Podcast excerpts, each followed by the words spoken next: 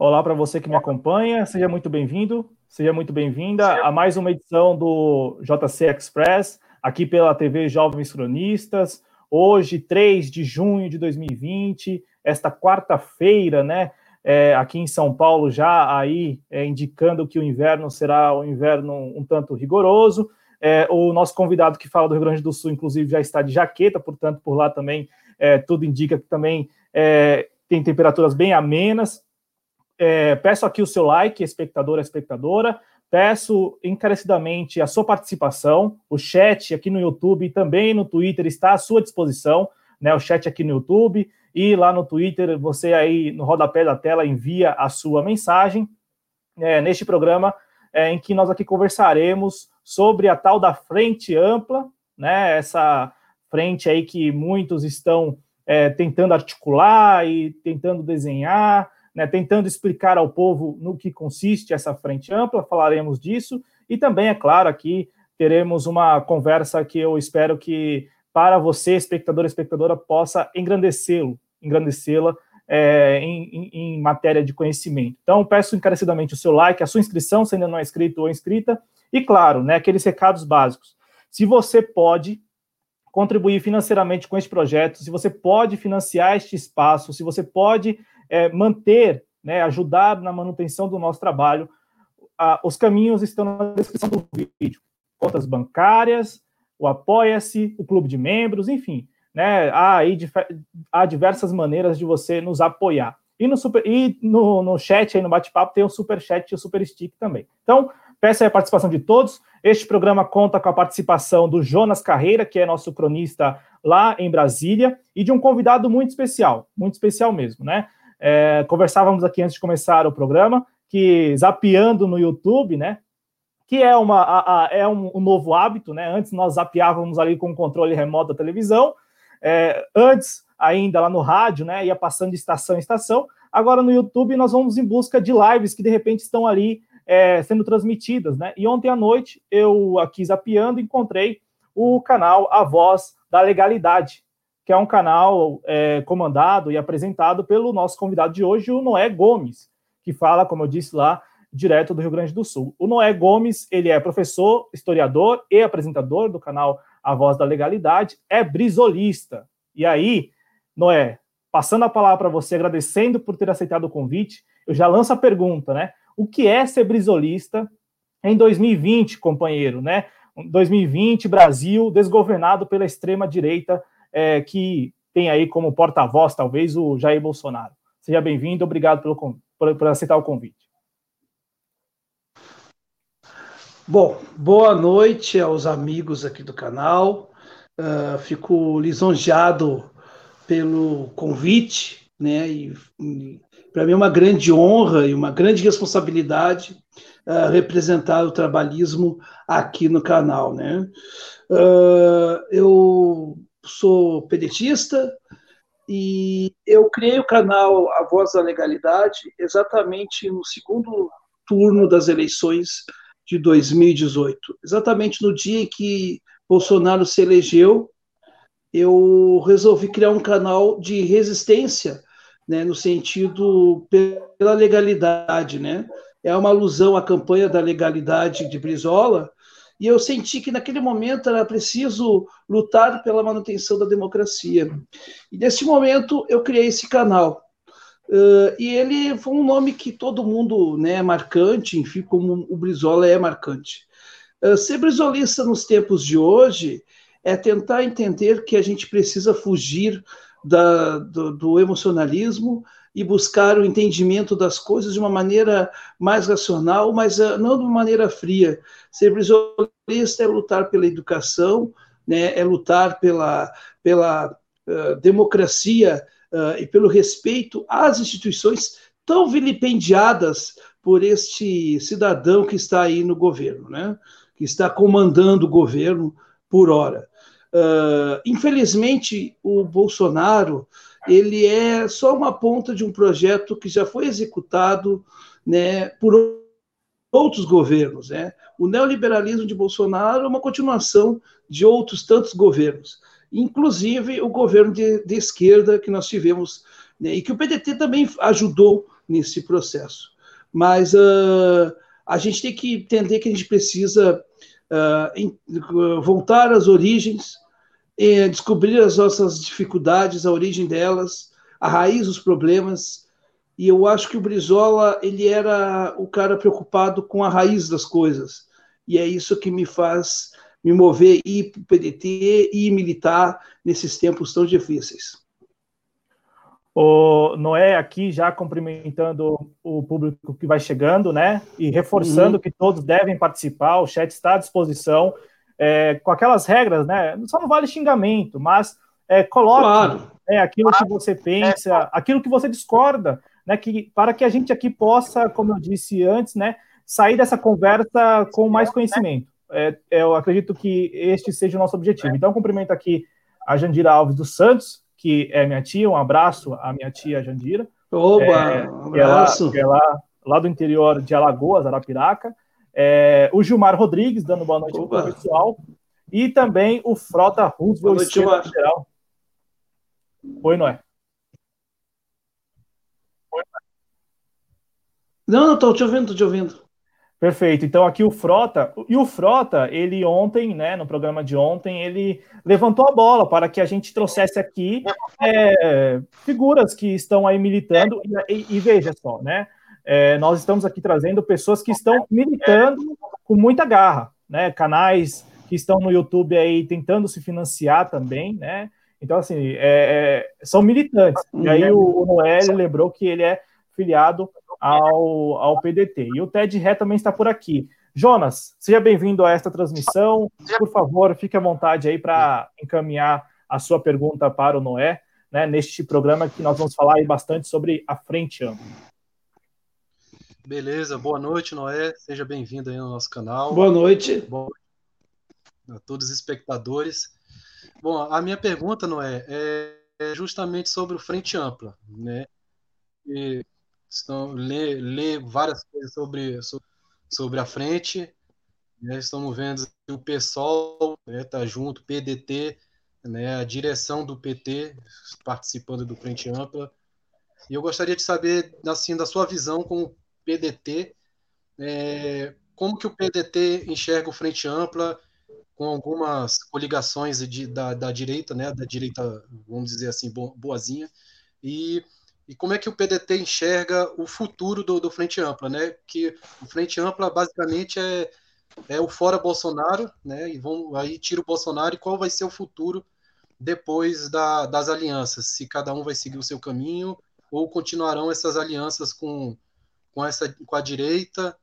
E quero, quero saber de você como é o Frente Ampla e qual, qual é a projeção do Frente Ampla se caso o fora fora Bolsonaro se concretizar. Olha, Olha. Uh, o que, que, eu posso dizer? Né? Assim, são muitas co coisas que dá para a gente falar aí. Primeiro ponto que a gente tem que, nesse momento, unir as forças quem defende a democracia. Isso depende das no dos nossos aspectos políticos, seja da esquerda ou da direita. Então a gente tem que defender. Quem defende a democracia, se de esquerda ou de direita, eu acho que é um momento de unir forças. Por exemplo, Geraldo Alckmin é um tucano, eu acho que ele é um cara que defende a democracia. Se ele ir para um ato a favor da democracia, eu vou juntar, vou estar com ele sim. Não que eu esteja com ele no plano econômico, enfim, é óbvio que não. Então, quem defende a democracia, eu acho que tem que ser chamado para essa conversa. Uh, o PDT uh, tem encabeçado um movimento, né, junto com outros partidos, chamado Janelas pela Democracia, onde nós estamos conversando com partidos que querem e defendem a manutenção do Estado democrático de direito, independente das suas concepções filosóficas políticas. Então, neste processo, nós, né, nós conversamos e formamos um grupo ali com PV, Rede, eh, PSB, e se juntou a nós espontaneamente o Cidadania.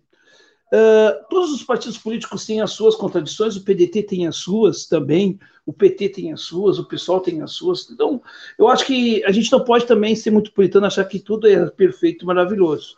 Todo esse processo a gente precisa uh, fazer uma conversação uh, em que a gente coloque né, uh, à baila a questão da democracia. O que nos une, a, as lutas nos unem, as pautas nos unem.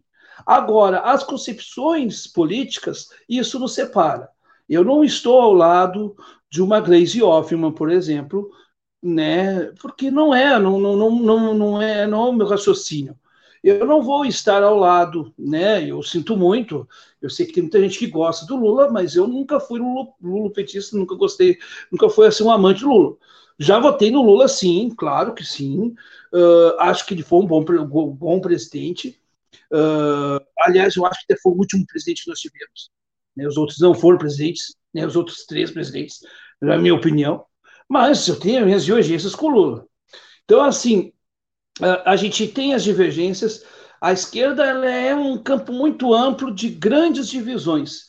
Né? Nós não estaremos uh, unidos no sentido de caminharmos todos no mesmo sentido, porque cada um tem a sua concepção né, do mundo.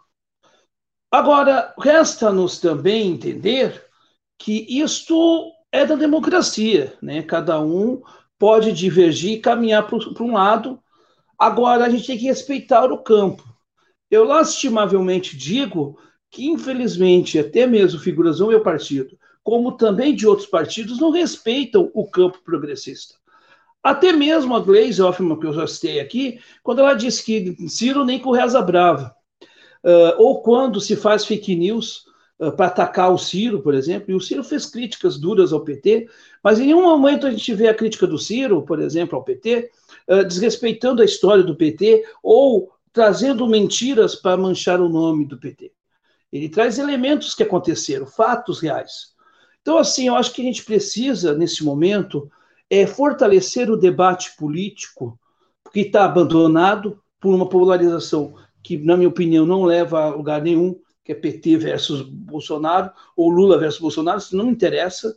O que interessa é o, é o Brasil, em primeiro lugar, que está sendo colocado na 15ª colocação na ordem dos elementos. Então, para mim, não é, Gomes, uh, eu acho que isso que me preocupa.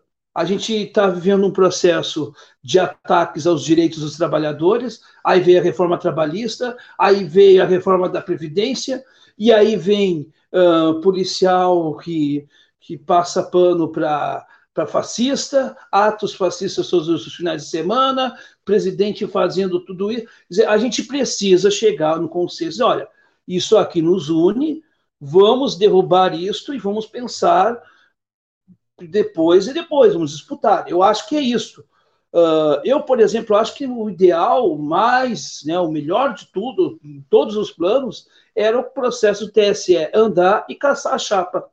Né? A cassação da chapa Bolsonaro é fundamental, seria uh, uma situação maravilhosa. Bom, mas se não acontecer isso, vai assume o Mourão. Bom, se assumir Mourão, nós temos que ter ciência que aqui a gente não pode achar que o Mourão é nosso amigo. Então nós vamos ter que fazer uma oposição a Mourão. Agora, como é que a gente vai fazer uma oposição? Essa oposição que está aí no Congresso e que não consegue muita coisa e que não age, ou quando age é por ataque, não. A gente, nós, o PDT, nós temos uma oposição, mas uma oposição propositiva nós, inclusive, né, fomos criticados porque o Ciro liberou o, o Mauro Benevides Filho para ir conversar com, com o Bolsonaro, com, com Paulo Guedes, para apresentar nossa proposta de reforma da Previdência.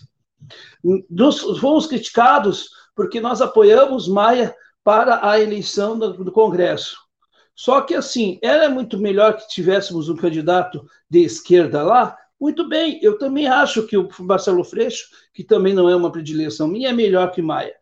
Mas eu pergunto o seguinte: o Freixo não tinha chance. Entre não ter chance e ganhar alguém que fosse do campo do Bolsonaro, seria mais ainda mais uma instituição aparelhada pelo bolsonarismo, no caso o Congresso Nacional. É onde ainda tem uma certa resistência.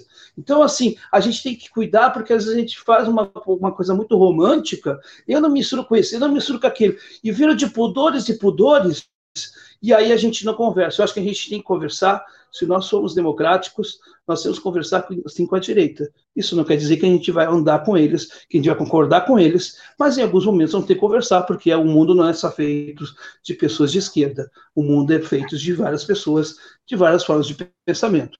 Não sei se eu respondi a pergunta inicialmente, mas é por aí, né?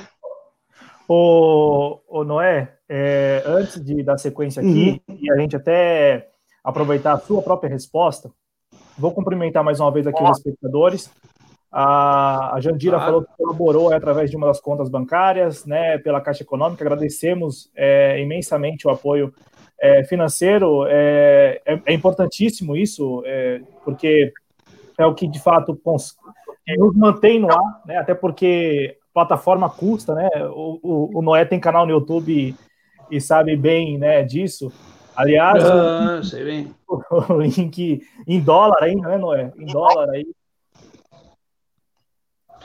É para complicar isso, né? A plataforma é ótima, podia facilitar a vida da gente, né? O pessoal, o link do, do canal A Voz da Legalidade está na descrição do vídeo, né? Ou seja, abaixo do vídeo. muito obrigado. E também está no chat. E é importante que a gente abra o leque. E aí aqui a gente vai é, discutir alguns pontos da resposta do, do Noé, cumprimentando o Daniel Faleiros, do Barba Dialética, recomendando também que todos que estão nos assistindo se inscrevam no canal Barba Dialética, né, do companheiro Daniel Faleiros. O Lucas Vinícius escreve assim: os democratas do Brasil estarão juntos na defesa da democracia, né? E é, o, o Frota Russo ele falou aqui, né? A esquerda não tem que ser unida. A esquerda, na opinião dele, precisa ser plural. O problema do lulopetismo, né? E aí é uma classificação, inclusive, que eu quero ouvir um pouco mais do, do Noé, é que eles querem unidade, né? Desde que tal unidade seja em torno do Lula ou de alguém ungido por ele. E aí aqui está o Ted Ré também comentando. Perfeito. Juntar para derrotar esse fascismo. Porém, digamos que vençamos, né? Essa, esse confronto aí, né? Aí fica o Haddad e o Dória, né? O Bolsonaro, entre parênteses aqui, o Bolsonaro playboy, é, segundo o Ted Ré. Aí esses caras que neste momento estão aí, digamos, cerrando fileiras com os democratas. Aliás, já que a gente está falando de democrata aqui, foi muito bom ter começado o programa falando de Leonel Brizola né, um grande democrata e um grande nacionalista, né? É, em tempos em que sem ele, dúvida, em tempos em que a extrema direita é, acaba cooptando movimentos, cooptando até símbolos, né, nacionais, é bom é, lembrar quem de fato foi nacionalista e quem são ainda hoje os nacionalistas de verdade, né? Aqueles que estão aí em defesa da Petrobras, em defesa do Banco do Brasil, em defesa da Caixa Econômica, não pelas instituições em si, né, mas pelo que elas representam para a independência do Brasil. Né? Então, por falar em democracia, por falar em democrata, muito bom lembrarmos aqui neste programa de Leonel Brizola. Né? E aí, o Noé, ele diz aqui, né, o Ted Ré, para passar a palavra mais uma vez para você. Aí, esses caras que hoje estão cerrando fileiras aí, digamos, com o Ciro Gomes, ou de repente, é, já que estamos falando do Ciro Gomes, uhum. o Ciro Gomes de fato está é, coordenando né, o que, é, como você lembrou aí, são movimentos que compõem ou que podem vir a compor lá na frente uma frente ampla, e você citou alguns partidos, PV, Rede, né, o movimento Janelas pela Democracia e tal, é, Noé. E, e, e, e, isso que o Ted recolocou no chat me parece algo que, inclusive, nós já acompanhamos no, no período recente, de pessoas que por, por conveniência, é, cerram fileiras e depois elas abandonam, omitem, inclusive, em alguns casos, mandam a prisão se for necessário, né, falam que aquilo ali não representa a democracia. É, esses dois pontos, não é? O primeiro ponto, o que seria esse Lulo petista? Porque isso ainda não, não, não, não sei como Aliás, é até algo que eu sinto falta, uma opinião, sinto falta no Ciro Gomes explicar quem seria esse, o Lula petista. Seria o militante ou, digamos, os aliados mais próximos do presidente Lula, do ex-presidente? E a segunda pergunta é exatamente isso, não é? é? Como que fica depois quando esses caras se voltarem contra, por exemplo, os trabalhistas, mais uma vez, né? Porque nem é para citar aqui o PDT, mas o, o, o, o trabalhador, né? Como a gente uhum. viu recentemente. Vou começar pelo, pelo lulopetismo, né? O que, que é lulopetismo? O que, que eu entendo por lulopetismo? Lulopetismo nada mais é do que aquela forma de pensamento político calcado tudo na figura do Lula, né? Então tudo que o Lula faz está certo, tá? É, não há não há críticas ao Lula, uh, então fica tudo em torno do Lula. Esquece-se o coletivo, esquece-se o pensamento uh, do PT em si. PT é menor que o Lula na cabeça do Lula petista. Então, assim, isso é o que me incomoda, né? Política que eu chamo da política da devoção. Eu não concordo com esse tipo de política, por isso que eu, que eu digo o seguinte: eu, por exemplo, apoio o Ciro Gomes, é o meu candidato para 2022, mas eu não acho que o Ciro seja perfeito, né, gente? Pelo amor de Deus. E também não, não tem nenhum altar para o Ciro aqui na minha casa. Uh, eu não estou na minha casa, mas enfim, tá? Uh, eu acho que é um cara importante e tem os seus defeitos, como eu tenho o meu defeito, e assim, eu não posso cobrar perfeição dos outros, né? Só pode cobrar aquilo que a gente tem. Então, o lulopetismo é aquela forma de pensamento, toda voltada para o Lula, que tira o debate, né, que tira a crítica. É muito mais o lulopetista, o cara que é apoiador do Lula, mas que não tem uma raiz com o partido, do que os petistas. Os petistas em si, não, gente. Eu conheço, eu tenho muitos amigos petistas. Uh, toda uma cidade onde o PT governa aqui, tem um excelente prefeito, me dou bem, meu amigo prefeito, inclusive. O meu partido faz parte da administração, somos administração aqui junto com o PT, e não me incomodo dizer que o PT de São Leopoldo é um PT diferenciado, tem quadros maravilhosos, a prefeito Arevanazzi, Ana Afonso, Dudu Moraes, Nestor Sherman, ah, é um sobrenome difícil, tá? Uh, Nestor, nosso querido amigo. Tem muita gente boa aqui. Tem um, sim, poxa vida. E eu prefiro estar com eles do que estar com a direita aqui de São Leopoldo, que é a coisa mais podre possível. Mas uh, há pessoas que têm um pensamento PT que me interessam, que eu converso com Paulo Paim, eu converso com todo mundo, gente, não tem problema nenhum. Agora, há segmentos do PT que tudo em volta do, do, do Lula, né? O Lula hoje ele está cercado de puxa-sacos, de gente que não. Tá, Paulo Pimenta, gente, com todo respeito, não dá. Paulo Pimenta é uma, uma, um tapa na cara de quem é honesto do PT. Agora, o Lívio Dutra, o Lívio Dutra, pelo amor de Deus, eu tive a honra de abraçar o Lívio Dutra. E ele simplesmente me diz assim: eu fiz o que eu pude. Então, se o Lula petismo para mim é isto. A outra pergunta é sobre a questão ah, o que, que essa direita, que entre aspas, numa frente de democracia, pode depois a gente colidir lá adiante. Eu acho que isso é normal. Isso é um processo normal, nós não vamos, nós estamos defendendo a democracia.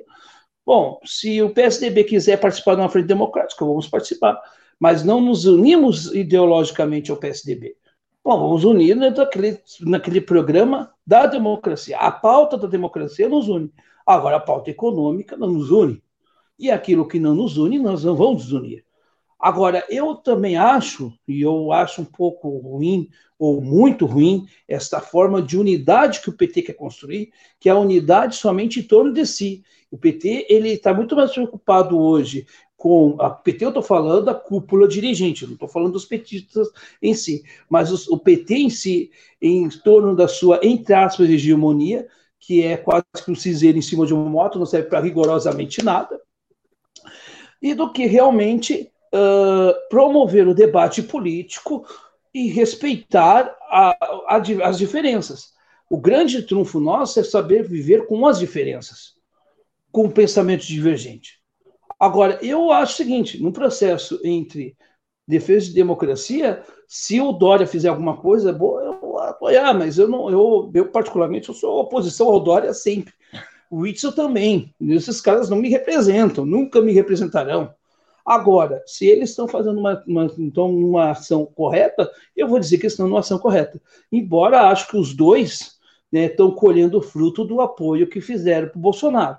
Então, assim, até inclusive o Dória, canalha, né, de forma canalha, como sempre, querendo esquecer, né, fazendo conta que, que ele não fez o Bolso Dória. Quando ele fez o Bolso Dória, e, eu, e a gente tem guardado isso para a tristeza deles, né? Então, assim, essa gente aí, né, a gente tem que, que, que a gente não vai andar com eles, né? Essa é a consciência que nós temos. Agora, o PDT em si, eu posso falar como militante, o PDT sempre conversou com todos os segmentos. Agora, conversar não quer dizer que a gente vai andar junto. Conversar é conversar, ouvir. Eu acho que falta isso na esquerda. porque a esquerda como um todo, ela se jactou por achar ser mais esperta que os outros, e aqueles bocós que a gente achava que eram bocós, mostraram que quando se tem unidão, união de esforços, se consegue muita coisa. Bolsomínios, bolsomínios que são despolitizados, quando juntos, conseguem fazer coisas. E isso é muito importante. E aí, quando a gente subestima o outro lado, a gente perde, infelizmente. Não sei se uh, tem mais alguma coisa para falar? Para responder? É, não, não, era exatamente isso, porque a, a, a, dúvida sobre essa questão de Lulo petista ou Lulo petismo, uhum. quando eu ouço Ciro Gomes, e aí aqui eu sou, nós estamos aqui na condição de comunicadores. A gente fica sentindo falta de uma explicação melhor até para o público mesmo, né? Porque é, o que claro. soa?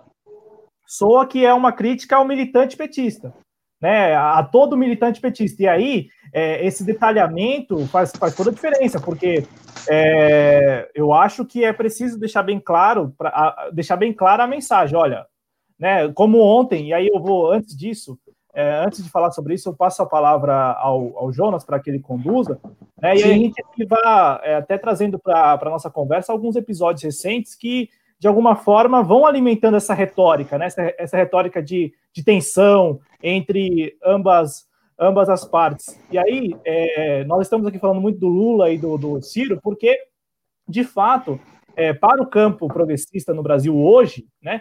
Não dá para muitas pessoas imaginar é, qualquer saída que não envolva esses dois atores, que são atores importantíssimos aí para a vida pública do país. Jonas, com você.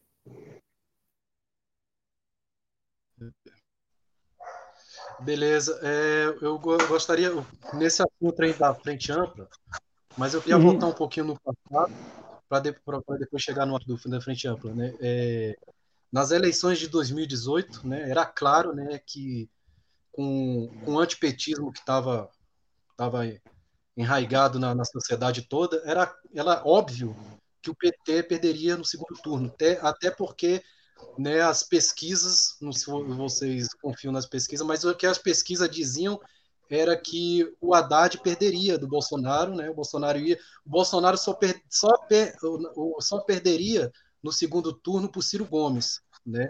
Isso as pesquisas diziam. Justamente.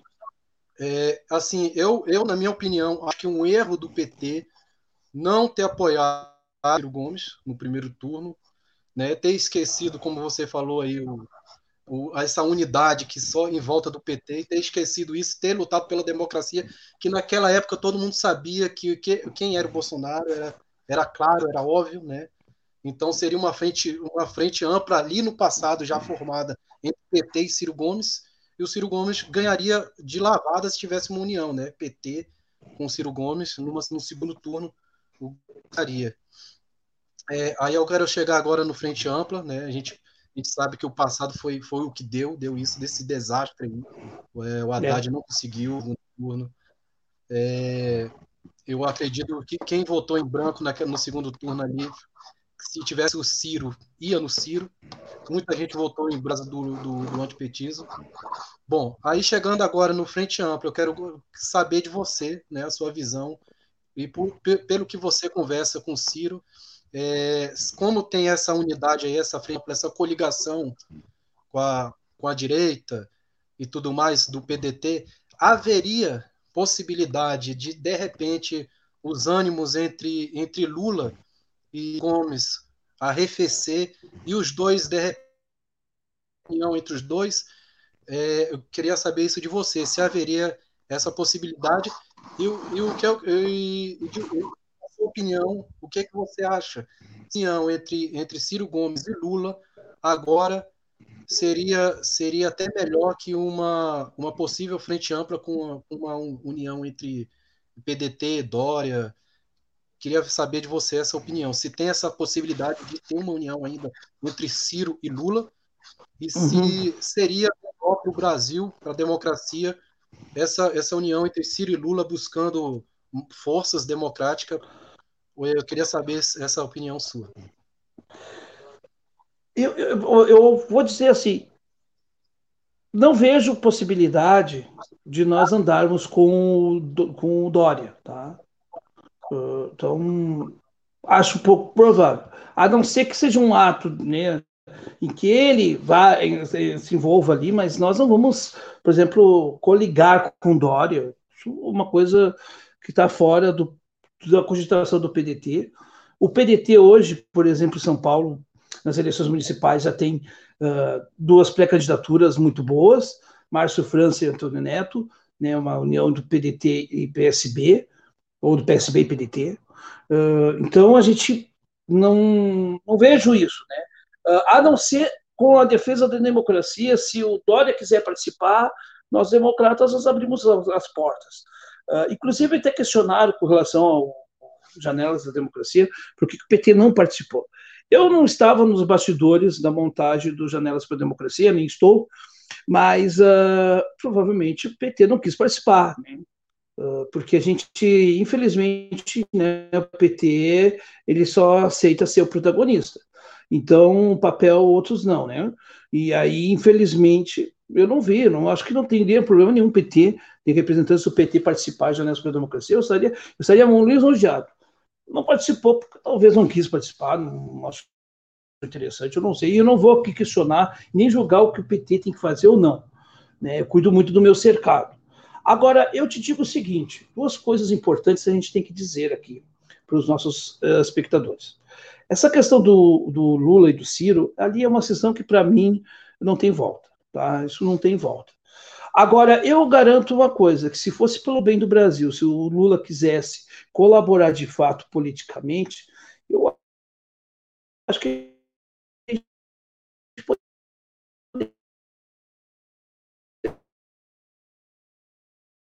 O Noé está com problemas técnicos, vamos ver se restabelece a conexão. Né, ele que fala com a gente lá direto de São Leopoldo, é, é, na Grande Porto Alegre, como ele falou. Vou aguardar aqui o retorno, Jonas, e enquanto isso, vamos repercutir os comentários no chat, porque é claro, né, é um programa que é, para muitos aí é, é um, isso, isso gera muita discussão, né? E, e, e, uma coisa, né? A gente está falando aqui muito, o, o Noé está voltando aqui, é, mas a gente está falando muito do Lula e do Ciro, e aí eu quero só explicar. A foto que ilustra nossa miniatura do Lula e do Ciro, ela é recente, ela é de 2017. É um encontro do Lula com o Ciro Gomes e o Camilo Santana, é, governador do Ceará. Então, assim, é, nós vamos falar um, bastante, um, ou um, um tempo razoável sobre os dois, porque é como o Jonas perguntou para o Noé, né? É, não seria melhor, e, e aí é, peço até ao, ao Noé que, para concluir o comentário dele, ou para continuar, é que, que aponte mais vezes, eh, se for possível, né? Como cada um poderia colaborar, como o Ciro poderia colaborar e como o Lula poderia, poderia colaborar, porque para nós aqui, para, para boa parte do público também, não dá para imaginar, por exemplo, o Ciro Gomes comandando uma frente ou o que, o que quer que seja, um movimento é, por um caminho, sem considerar o, os militantes do Partido dos Trabalhadores e sem considerar também a figura do ex-presidente Lula, né, que é, está aí, por enquanto, né, em liberdade. Né? Até aqui vai mais uma vez um reforço que o ex-presidente Lula, se puder, melhor que ele é, encontre aí é, um, um, exílio em algum lugar aí, ó, tem a Argentina do lado, porque é, como nós estamos aí sob um, um momento que é para lá de autoritário e que em que as instituições não não funcionam tão bem assim, é arriscado até ficar bobeando por aqui. Mas o, o Noé restabeleceu a comunicação. É, por favor, Noé, continue aí é, a sua resposta. De que eu parei ali, que vocês ouviram, mas eu estava dizendo que a cisão entre o Lula e o Ciro, o Ciro Lula, é uma coisa que, para mim, é uma coisa bem definitiva. Uh, infelizmente, né, a gente tem que lembrar também que em 2018, e isso talvez seja a grande mágoa, mágoa não, mas aquilo, uma grande ferida que nós temos, é que nós vimos que em 2018 tudo que né, se falou em união foi, foi por, por, por, água abaixo, né? Quando poderia, né, o, o Lula passar o bastão, até mesmo por uma questão daquilo que o Brizola passou o bastão para ele, ele não passou para o Ciro, né? Aquela questão lá da Marília Reis e tudo mais, quer dizer, uh, isso tudo gerou, né? Uh, gerou assim um desconforto enorme e uma frustração para nós de esquerda. Eu, particularmente, fiquei bastante decepcionado por conta disso. Então, assim, isso é que me, me faz até ter uma certa, com todo respeito, gente, eu, eu respeito a trajetória do Lula tal, mas, tipo assim, é uma pessoa que eu tenho minhas ressalvas, assim, né? Uh, como outras pessoas têm ressalvas a mim, né? Isso é normal. Uh, mas, assim, eu acho que, a, que, que isso, eu acho difícil, tá? Acho difícil. Mas daqui a pouco a negociação por uma questão de ordem maior, eu acho que a gente tem que sentar e conversar. Se o PT quiser conversar com a gente, nós somos abertos para conversar, nós somos abertos para dialogar. Agora, não vamos fazer uma coisa, de nós irmos conversar com o Lula. Isso não. Se o Lula quiser conversar com a gente, converse. Embora né, ele lá no Twitter atacou o Ciro uns dias atrás, né, e tem tido algumas, algumas falas infelizes, e eu fiz um vídeo dizendo no meu canal eu fico profundamente triste ao ver algumas declarações do, do, do Lula. Uh, eu não me regozijo por isso, muito pelo contrário, gostaria de ver o Lula aqui na luta pela democracia, seria ótimo. Né? Mas ele, por exemplo, atacou, ele disse que, que, não, que não apoia esses movimentos agora, de fascistas. Eu acho que a gente pode apoiar os movimentos e fazer as ressalvas, como o Ciro já tem, tem feito, e eu as faço também, mas a gente, pô, a gente, sabe aquela coisa assim, senão a eu não vale. Isso aí que é uma coisa que desune a, a todos nós. Mas eu não sei se, se, vocês entendem, se vocês entendem essa minha linha de pensamento, né? Sim, é, é, é, é, assim, a gente, aqui falando por mim, né, e, e, também acompanhando o chat, o chat que, que está muito movimentado, bem agitado aqui. É, Coisa vou boa. Dar, é, vou dar atenção aqui para o pessoal, né, que, porque isso, claro, é, mobiliza muita gente, sobretudo no nosso campo, né, o campo à esquerda, o campo é, progressista, e que neste momento é, tem muita dúvida, muita dúvida do que vai acontecer nas próximas semanas, de como se articular, de como se organizar, e aí, por exemplo, né, esses episódios recentes, né, envolvendo esses dois, que são, sim, grandes atores políticos aí do campo, é, acabam é, agravando a situação. Lá embaixo, a militância fica um tanto desorientada. Desorientada em qual sentido? Na, na questão de, de, unidade pragmática para este momento. Não, não quero dizer que, que a militância deva, de repente, compreender que é com esses atores que devem, de repente, em 2020, agora em outubro, novembro, dezembro, sei lá quando vão acontecer as eleições, ou em 2022, contar com essas pessoas. Não, não é isso, é para, digamos, coordenar e organizar a luta para este momento. Até porque a gente está sentindo que, a, pelo menos, é uma impressão que muita gente tem, é, até uma dúvida que eu quero que você, se puder, é, compartilhe com a gente né, a sua opinião se de fato o regime já mudou, se nós estamos às vésperas da mudança de regime, né, com relação a, a, a esse autoritarismo que exala mesmo, né, sem qualquer é, ressentimento, sem qualquer é, bloqueio ali, controle pelo, pelo presidente Bolsonaro e, sobretudo, pelo desgoverno que ele é, comanda. É, Noé, vamos aqui repercutir alguns comentários. O Frota diz aqui: a esquerda não tem. Ah, que eu já tinha lido. Aí vem o Ted Ré. Aí a, o, o, Frota ele tem uma posição que é, é uma posição, digamos, mais simpática. Eu estou aqui fazendo uma análise com base nos comentários, mais simpática a posição hoje do Ciro Gomes, ou é, de que o, o, o, Lula está dificultando as coisas. Aqui é uma opinião, uma análise com base nos comentários. Ele escreve aqui: o PT deveria comunicar ao Lula que não se faz política apenas com quem ele vier a ungir, né? Como ele tentou fazer com o Ciro em 2018 quando ele sugeriu que o Ciro participasse da farsa do falso vice. Aliás, este ponto foi o ponto que o, Jonas bateu quando ele trouxe as pesquisas é, de intenção de Exatamente. voto. É, né? Porque a gente tinha ali um. Mas assim, é, é, por um lado, a gente sabia que o, o Lula teria muita dificuldade jurídica para poder participar da eleição, mas ao mesmo tempo foi uma bandeira que o PT levantou até com aqui avaliando, né, com, com certa justiça, digamos, partidária, porque é a maior figura, está indo presa, né? Então, digamos assim, é, valia a pena é, também defender a bandeira à época, porque tratava-se tratava ali de, de um ataque gigantesco, né, ao, ao, partido, porque você tira o Lula, né, e aí o Noé falou isso no início do programa, né? Você tira o Lula, o PT tem lá uma militância muito grande, é bom que se diga, o PT tem uma militância muito grande, é um partido muito grande, né?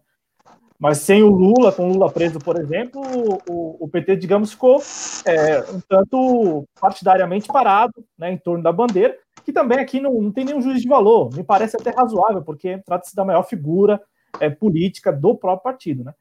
É, que, aliás, ou Noé, também tem esse ponto, né? O, o, Partido dos Trabalhadores, ele, há algum tempo, ele vem internamente um tanto bagunçado, né? Bagunçado no sentido de da militância não nem sempre concordar com o que a executiva fala, e, e também ali dos diretores, enfim, há uma certa. há um grande ruído, né? Nos canais de comunicação. É, Olha, Cláudio e Jonas, o que eu digo para vocês é o seguinte: duas coisas. Uh, a gente está vivendo o fim de uma era da política, que é a era da, do personalismo, do, do, do, da figura que comanda. O próprio PDT também tem isso com o Brizola, né? Uh, a gente tem que, além das figuras que são importantes, evidentemente, representam, mas além do Brizola, a gente tem que tentar, entender, por exemplo, o conjunto de ideias que ele defendeu, que ele pensava, e até mesmo em alguns momentos divergir. Olha, Brizola falou uma coisa que eu também não concordo, e assim vai. É, falta racionalidade. Né? É, eu respeito muito a militância petista, é, tenho muitos amigos petistas, Uh, eu não falo só com petistas. Eu não digo que só no meu no partido dos outros não tem, tem gente que não presta. No meu partido também tem. Vocês podem ter certeza que eu tenho uma vergonha imensa de Tabata Amaral. Eu tenho vergonha imensa de Marlon Santos. Eu tenho uma vergonha imensa de um monte de mequetrefe que estão aí, né? Se eu for numerar aqui, gente, eu vou ficar a noite toda aqui. Mas eu luto por um partido que seja essencialmente de esquerda, de centro-esquerda, com um projeto, né? E aí o que me encanta no, no, na fala do Ciro não é o Ciro, que me encanta é a proposta de um projeto nacional de desenvolvimento. Uh, o PT perdeu isso, né? Infelizmente, eu vou dizer isso, e olha que o PT fez coisas muito boas, gestões maravilhosas. O Olívio Dutra em Porto Alegre evolucionou Porto Alegre. Na minha cidade de origem, Alvorada, uma cidade pequena aqui da grande Porto Alegre, como se fosse uma cidade, assim, em termos de pobreza, no, no tamanho assim, de uma diadema, tá? São Paulo, eu não sei a dimensão territorial, mas os valores de uma cidade pobre, a primeira gestão da prefeita Estela Farias, à época, eu era adolescente, eu vi a cidade melhorar de um dia para o outro. Ela melhorou, ela vestiu tal, e se perdeu isso, se perdeu essas coisas. Olívio Dutra foi o melhor governador que nós tivemos nos últimos 20 anos, né? Já o governo de Tarso já não foi um governo bom, na minha opinião né? Respeito quem, quem pensa divergente, que isso é coisa democrata, né? Do, democrata. Mas eu acho que assim, a gente percebe que há valores deturpados, e aí a gente precisa, eu digo para vocês, a gente precisa parar do personalismo e pensar no coletivo. Eu penso que o Lula, ele poderia hoje estar tá numa outra posição, não que ela, não a que ele está se colocando ele está se colocando com frases extremamente estereotipadas, com colocações infelizes. Ah, recentemente ele chegou até a pedir desculpas, inclusive por última declaração dele infeliz. Uh, o Lula está se lançando como aquela figura que, ah, se der um brete, mas eu, qual é o benefício que eu vou ter disso aqui? É isso que pegou na imagem do Lula. E aí as pessoas se afastam, porque o Lula achou que ia ter a popularidade dele pro resto da vida, e não é assim. Né? É, eu acho que a gente precisa fazer esse debate, esse fórum, na esquerda como um todo. Vamos pensar mais ideias do que pensar pessoas. Embora as pessoas sejam importantes para fazer política, evidentemente. Mas qual é a ideia coletiva, por exemplo, hoje? Qual é o projeto do PT a nível nacional, plano econômico? É o mesmo projeto de Dilma, que trouxe o Levi? É isso que nós vamos querer para a esquerda? Ou vamos avançar em uma proposta oxigenada? Eu, é, essa é a, a, a, minha disputa no campo das ideias. E não ficarmos, como eu também vejo alguns petistas, não todos, petistas chamando o Ciro de coroné, preconceito tremendo com os nordestinos. Né? Eu nunca chamei no meu canal o Lula de nove dedos, eu não preciso disso, eu tenho ideia, eu discordo do Lula, mas eu respeito o Lula profundamente, e se viesse ele me cumprimentar, você cumprimentaria ele, embora né, com muitas críticas ao Lula, mas eu acho que a gente tem que parar com essa coisa do, da ofensa, que é o que retira o debate político. E a gente está hoje numa esquerda que não está conversando com o povo. O povo não está participando desse debate. E eu pergunto para vocês: cadê o povo nessa história toda? Não é só eleição, eleição a gente vence. Agora, o povo, a gente tem que pensar no povo também, né? Ou não é? A, a minha pergunta, e aí é também, só para deixar isso bem claro, né? A minha claro, pergunta é, é, vamos lá, né? Falamos bastante, até um, bastante do Lula, é, mas com relação à figura do Ciro Gomes mesmo, né? É, uhum. Por exemplo, você acabou de falar que é importante conversar com as pessoas, se dirigir às uhum. pessoas, pensar nas pessoas, pensar no povo, na sociedade. Claro. É, só, só, que algumas intervenções do Ciro Gomes também vai no sentido de que ele está ali se contrapondo, então revidando a, aquilo que ele julga ser é, um comentário que é para desmerecê-lo, que é para diminuí-lo. É, assim, uma opinião bem, bem bem claro uhum. sobre isso, porque ah, ontem mesmo, né? Aí é o episódio que eu me refiro. Ontem saiu aí, né, nas manchetes, que ele mandou lá é, os, os tais lulopetistas e tal para a PQP, né? E, e aí, é, neste caso, me, me parece, assim, pelo que eu li, ele estaria revidando algo que ele achou que era algo que não deveria ter sido feito contra ele.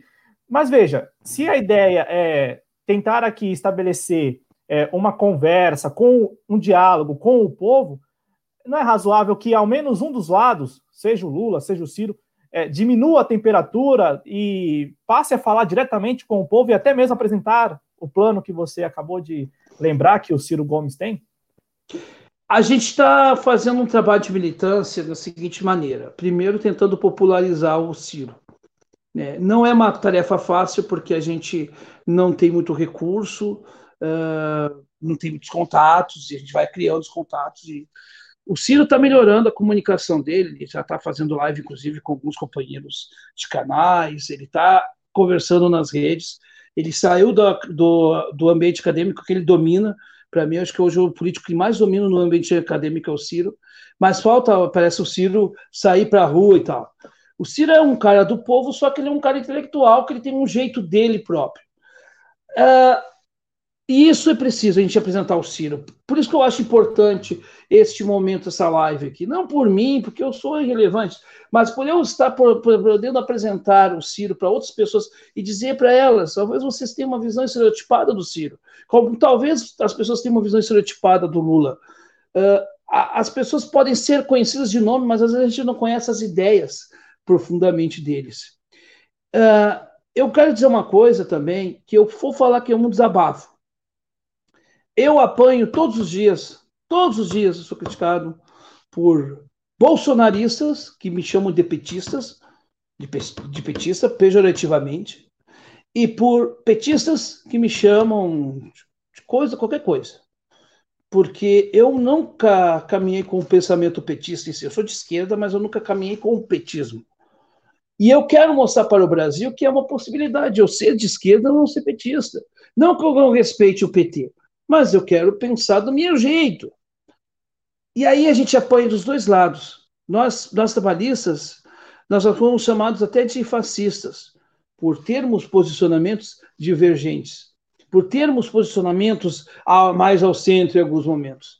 Então, assim, uh, o Ciro também apanha todos os dias. Todos os dias o Ciro tem um aluvião. Uh, se ele se referiu de forma até grosseira, peça perdão, não tem problema nenhum, a gente não tem, a gente pode considerar.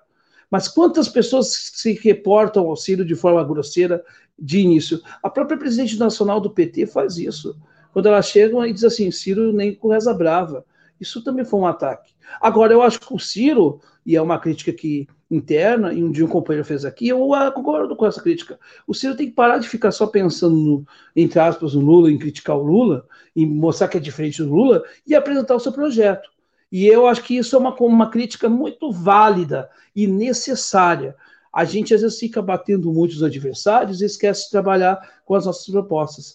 Uh, o Ciro lançou um livro recentemente, eu acho que agora nós que que apoiamos o Ciro, nós somos trabalhistas, nós temos que ler esse livro, debulhar esse livro, marcar esse livro, estudar esse livro e aprender o que, que ele, né, o pensamento dele, não para concordar, mas para a gente mostrar para você, por exemplo, que não é, ninguém é obrigado a pensar, a saber o pensamento do Ciro, mas nós militantes nós temos. Só que nós temos também, uh, junto com o Ciro, se existe o cara que é fanático pelo Lula, e existe, lamentavelmente, e eu também apanho dessa gente né? Seguidamente eu bato, porque eu bato neles mesmo.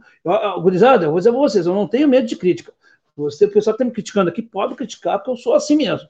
Eu digo uma coisa a vocês, eu, eu critico, eu critico inclusive a militância do meu, a chamada militância cirista, que se formou em torno da figura do Ciro, que eles fazem aquilo que é o cirominho, né? Que é o cara que não aceita nada que se fale mal do Ciro, que se te falar mal do Ciro, o cara já. Ah! Não, não, não, eu não, fa não faço essa parte dessa gente aí, pelo amor de Deus. Esse tipo de gente aí que não quer entrar no partido, que muitas vezes fala mal do PDT, e eu disse uma figura, então tá, PDT tem problemas? Então faz o seguinte, meu amigo, te filia ao PDT. Te filia ao PDT, vai lá ver como é que é, participe das reuniões, vê como é que é a burocracia interna, os problemas que tem e enfrente na luta. Só que os caras ficam atrás um, com um celular, de um, um computador, sei lá, dando palpite o dia todo e dizendo que são analistas políticos. Isso para mim não é ser analista político. Você pode, claro, o analista político em si, ele não vai militar. Agora, o cara quer ser militante, dizer que é militante, militante ele defende uma ideia. Eu defendo uma ideia. Que ideia eu defendo? Ah, eu defendo isso. Eu tenho que ter práticas para corroborar a defesa da minha ideia. Se eu ficar só o dia todo em live, que é importante, claro, muito importante, mas eu ficar só no WhatsApp, no, não vou fazer militância. Militância é tu ir na reunião do partido, tu ir na, na reunião da associação de bairro, de te candidatar e buscar votos. Isso é militância. Isso é militância. E isso falta para esse pessoal que também não tem cultura política. E acaba também criando esse, esse ambiente áspero. Eu já falei várias vezes, e sou criticado. Tanto é que o meu canal no meio cirista, né, nesse meio cirista, as pessoas assistem meu canal, muitas não se inscrevem. É um troço interessante isso, gente. Muitas não se inscrevem. E mais, e mais, elas têm uma certa ressalva. Por quê? Porque eu não fico só fazendo assim, upando uh, palestras do Ciro ou entrevistas do Ciro. Eu falo do Ciro, falo dos projetos, das coisas e falo de contexto político. Eu falo de Bolsonaro, eu falo, converso, mas também não faço só o vídeo só sobre criticando o Lula ou só criticando o Bolsonaro. Eu faço uma mescla, porque a coisa tem que ser o todo. Eu não posso pensar política e só em deusar o Ciro, porque isso não vai dar voto para o Ciro e isso também não é bom para o Brasil. Não mais só ganhar a eleição eu quero. Eu quero ganhar uma eleição, mas eu quero que um projeto seja estabelecido. Se esse nome é o Ciro, que seja o Ciro. Se seja a Marina, que fosse Marina. E se fosse o Lula, encabeçaria o Lula. Não tem problema nenhum. Mas temos que ter um projeto. E é o que falta, na minha opinião. Não sei se eu respondi, mas é, é o que vem na minha cabecinha aqui.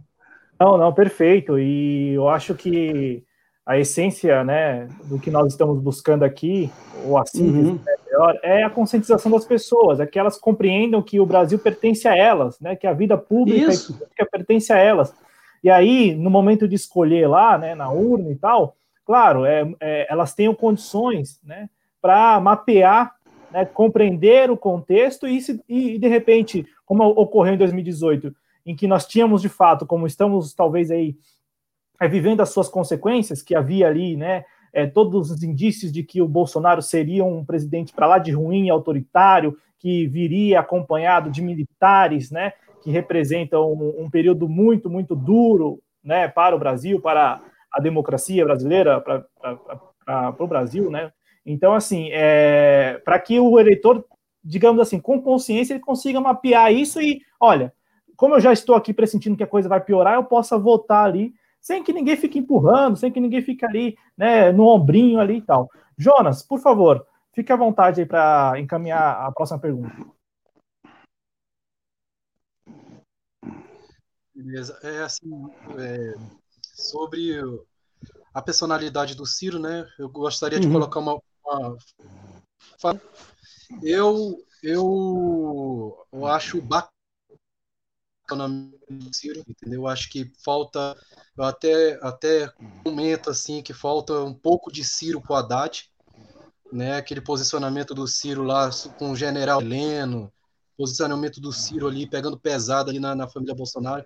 Eu acho que a esquerda está precisando, assim, um Haddad, assim, por exemplo, ele naquele, naquele debate ali com aquele o capitão Vitor Hugo, faltou naquele debate um pouco de Ciro Gomes ali, né? Com Haddad, né? Foi muito muito passivo naquele debate. Então, assim, acho que faltou. E assim, eu vejo no Ciro um pouco um resquício da personalidade do Brizola. Né? Uhum. A gente sabe que o Brizola foi um guerreiro, né? Na, quando os militares estavam tomando poder, o Brizola estava na, na, linha de frente ali, né? Ligou pro, pro Django, aqui, Django, tenho, tenho aqui umas tropas aqui para a gente lutar junto. O Django que não quis, não aceitou, mas o Brizola estava ali na linha de frente. Então eu vejo, eu vejo isso no Ciro, assim, eu acho que agora, no momento, é, a esquerda precisa de uma personalidade dessa. E é sobre isso, mas assim, tirando um pouquinho falando do partido do PDT, eu queria ver é, a opinião assim de você, Noé, como, como integrante do PDT. Qual é a opinião do PDT é, sobre agora, né, em relação ao Fora Bolsonaro? Você acha que as instituições têm, têm poder agora, têm tem assim, tem o aval, pode ter o aval, o poder de derrubar o Bolsonaro, ou as instituições só vão derrubar o Bolsonaro quando, quando houver é, uma manifestação assim, só o que pode derrubar o Bolsonaro no momento, ou as instituições no, nesse momento já já tem esse esse poder. O que, que vocês acham também das manifestações que estão correndo aí do, dos antifascistas? Eu acho que as manifestações antifascistas são uma resposta muito importante, necessária. Uh, entendo que a gente precisa apoiar essas manifestações, uh, mas eu acho que as manifestações antifascistas não devem ter a participação das siglas partidárias. É uma manifestação da sociedade civil e a gente tem que saber a hora de atuar e a hora de recuar. Penso, inclusive, que nesse domingo não deveríamos ir para as ruas, ah, deixem eles ir para rua, as ruas, porque o recado foi dado. Aqui em Porto Alegre, a meia dúzia de gado uh, ficou no canto lá, saiu pela tangente, e né, as ruas todas aplaudindo, né, grande maioria, claro, não totalidade, mas grande maioria, claro, uh, os atos antifascistas. Então a gente tem que ter cuidado, até para não comprometer a, a imagem dos partidos, e enfim, Agora, veja bem, uh, esse momento é um momento que a gente tem que fortalecer as, institui instituições. Perdão. Se a gente não acreditar nelas, o que, que vai acontecer? Nós não estaremos aplaudindo o lado contrário, né? Então a gente precisa dizer não a isso. A gente precisa sim cobrar que o STF haja como o STF, dar todo o apoio aos ministros que estiverem na linha de frente, ao ministro Celso de Mello, ao ministro Alexandre de Moraes. Posso, de repente, ter uma divergência ou outra, mas aquela, essa questão é assim, nós temos que cobrar que essas instituições né, que compõem o Estado Democrático hajam essa função. Por exemplo, a dona Sara Winter não pode chegar e simplesmente falar o que ela falou do senhor Alexandre de Moraes, ela tem que ir para a cadeia. Ele devia ter ido na hora. Na hora divulgou o videozinho, a polícia, ó, pá, pé na porta, tá presa. Ah, vai chorar, que chore na cadeia. O lugar de, lugar de quem comete crimes é isto.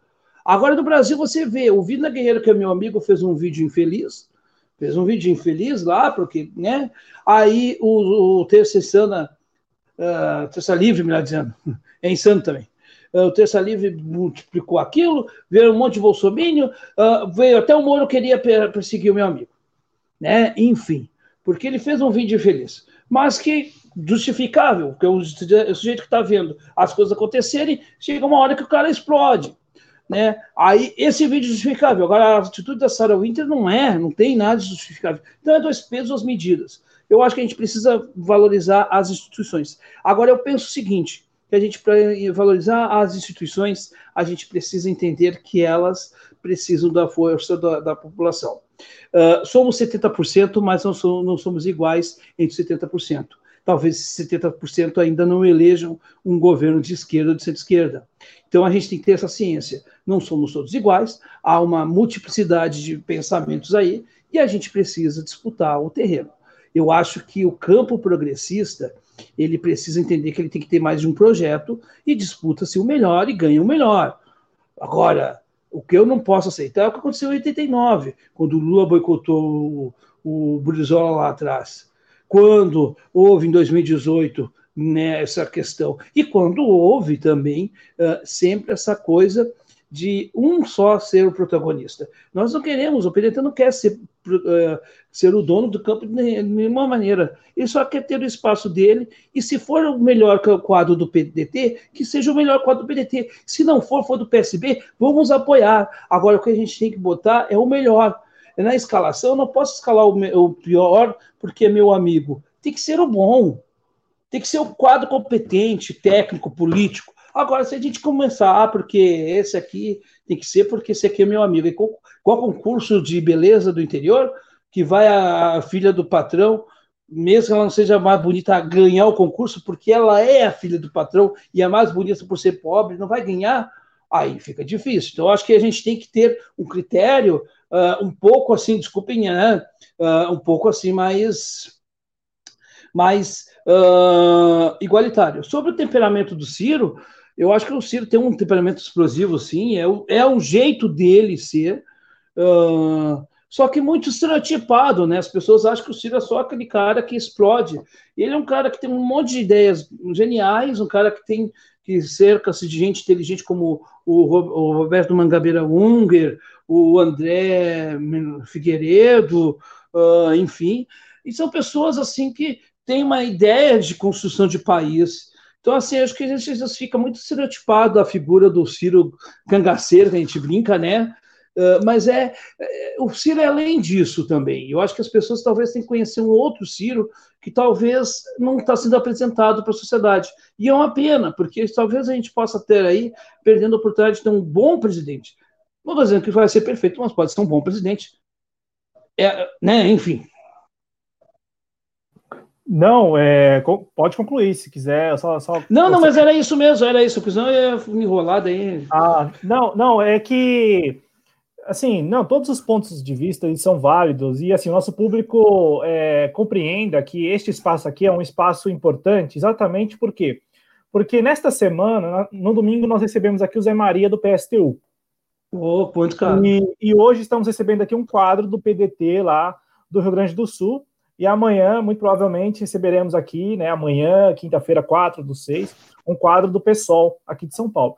Este espaço é importante para você, espectador e espectadora. Por quê? Porque você ganha com isso. Você ganha ouvindo todos os pontos de vista com clareza, né, com é, em um espaço que é sim democrático, que deixa a pessoa falar sem ser cortada, sem intervenção, sem aquilo né, de ficar atirando mesmo, como acontece vira e mexe na mídia corporativa, nos debates, né, em que um fica ali apenas procurando revidar o outro, até porque é algo que a gente sempre fala, né, na TV Jovens Cronistas, geralmente nós temos discussões. Então aqui o convidado fala bastante e tem todo o direito, todo o espaço para poder falar, e o público vai repercutindo isso. Eu espero vai... não estar tá sendo prolixo nas né, minhas respostas também. Né? Não, né? não, não tem isso não. É, antes de chamar aqui o Adriano Garcia, que vai é, participar conosco agora desta parte do programa. Eu quero Opa. só rapidamente é, é, voltar em um ponto que o Noé acabou respondendo para o Jonas, e é só para deixar isso bem claro. Nós estamos acompanhando aí é, o início de algumas manifestações que se dizem antifascistas, né? Denominadas isso. antifascistas. É, e isso, para alguns, Noé, remete a 2013. Remete claramente. E aí teve um episódio no Paraná anteontem que é, lembrou muitos de 2013, né? Quando houve ali é, a queima de uma bandeira do Brasil lá em Curitiba. É, por manifestantes que sim estavam lá é, participando do ato antifascista. Inclusive, nós aqui fizemos toda a apuração ali no detalhe, né? É, identificando uhum. mais ou menos as camisetas para poder não cometer o equívoco de falar aqui para vocês de algo que não, não aconteceu. Então, está apurado, de fato, é, houve mesmo esse queima da, da, bandeira e estavam lá os manifestantes que se diziam antifascistas, inclusive um com aquela camiseta que é lute como uma garota, né? É, não é? A minha, a, a, minha dúvida, a dúvida também de algum, algumas pessoas é a esquerda hoje, e aí inclui-se o PDT também, o, o a, digamos assim, a esquerda partidária, a esquerda dos movimentos sociais, é, ela, ela está, ela tem condições de, de repente, organizar isso que, de, que, que está assim surgindo, porque o maior problema de 2013, né, para além de ter sido também algo que se especula e de fato tem alguns indícios de que houve intervenção externa, né, porque vamos lembrar o contexto, 2013, dois anos Exatamente. depois da Primavera Árabe, né, um ano antes da, da questão lá na Ucrânia, então assim, é, o contexto internacional diz muita coisa também, né, a geopolítica. não é, na sua opinião, na sua avaliação, a esquerda que tem aí, digamos, um mínimo de organização, tem condições de é, não controlar, mas de guiar essas pessoas? Porque o maior problema de 2013, para muitos, e, eu me incluo né, nesse grupo, foi a cooptação do movimento. Digamos, vamos lembrar que o MBL surge dali, né? Surge daquilo. Vem para a rua. Ou vem para a rua da, da, da, atual deputada. Não, nas, é na rua, né? Nas ruas, que é o da deputada Zambelli aqui de São Paulo, né? Na, na rua. É na rua ou nas ruas, não sei o nome do movimento dela. E, na verdade, a Zambelli ela começa em 2013 e ela desponta com o movimento em 2016, só para deixar bem claro para o espectador. Na sua opinião, Noé, é, tem condições de, de repente, conduzir essa, essa, essa insatisfação que aparenta ser coletiva e cada vez maior? É, a gente tem que cuidar realmente desses movimentos, mas eu acho que os partidos não podem uh, aparelhar eles também. Uh, por isso que eu digo que a gente não deve levar a bandeira do partido para esses atos. Eu acho que tudo bem, o ato que é contra o Bolsonaro, tudo bem, vai lá, vai tu lá de livre espontânea vontade, ou não é lá, pode ir lá, não tem problema nenhum. Mas não vai representando o partido, até porque para a gente representar o partido, a gente tem que passar pela executiva dele, né? Eu não posso sair daqui e dizer em nome do PDT tal coisa, porque eu nem de executivo eu sou. Mas se eu fosse, eu iria ainda custar os meus pares também, em determinadas situações, porque a gente é um coletivo, não é uma coisa individual. A ideia do Noé que vai falar, vai falando, não, não pode isso. E, né, é isso, por exemplo, que a Tabata Amaral não entendeu até hoje, né? Mas faz parte. Uh, eu acho que esses movimentos eles têm uma diferença com 2013. Uh, que eu acho que há uma pressão internacional para tirar o Bolsonaro. Acho não. Acho não, perdão. Tem, é óbvio que tem. Agora, esses atos, eles têm também a participação, pelo menos preliminarmente falando, de um segmento da esquerda que eu respeito muito, mas que eu acho que eles têm que se conscientizar que a coisa não é só por, pelo ponto de vista deles, que é o segmento identitário. Uh, as causas identitárias, as causas de identidade, que são importantes, a defesa da mulher, do negro, tudo isso nós defendemos. Porém, todavia, entretanto, nós temos que pensar numa, numa política estruturalista. Porque se eu for fazer política para o negro, eu tenho que pensar na política que abrange o pobre negro e o pobre rico. E aí vem esses atos de rasgar bandeira, queimar bandeira, a própria direita se apropriar dos símbolos pátrios de uma maneira criminosa e nós não podemos usar as bandeiras porque as bandeiras não representam. Porque se você usar o vermelho, você é comunista. Nós não sabemos nem dizer por que, que o vermelho das nossas bandeiras. Você sabe, você aí esquerda, você tem que saber, obrigação de você saber. É o vermelho do sangue do sangue jorrado nos porões da ditadura ou nas ditaduras pelo mundo afora, em que muitas pessoas lutaram pela liberdade. O vermelho não é simplesmente nós anulamos as bandeiras do a bandeira do Brasil. Absolutamente. Nós vamos usar o vermelho e a bandeira do Brasil junto. Falta essa consciência. E aí a gente vê um segmento identitário que daqui a pouco começa a fazer atos para chamar a atenção e chama de forma negativa. E é isso que faz com que haja um certo, vamos dizer assim, afastamento de uma parte da sociedade com relação ao candidato de centro-esquerda. Porque o cara que vai votar, de repente, o cara tradicional que vai votar num candidato que daqui a pouco lá no partido dele ou no espectro político dele tem algumas manifestações um tanto quanto escatológicas para não dizer até pornográficas em algumas situações. Então a gente tem que parar para pensar. Aí ah, tem que falar da política da mulher, vamos falar, ótimo. Mas não é só a mulher que está envolvida. E vamos falar na, na, política da mulher num todo, e não somente naquela fração. No meu pirãozinho ali e acabou o resto que se exploda. Eu acho que a gente tem que rever isso.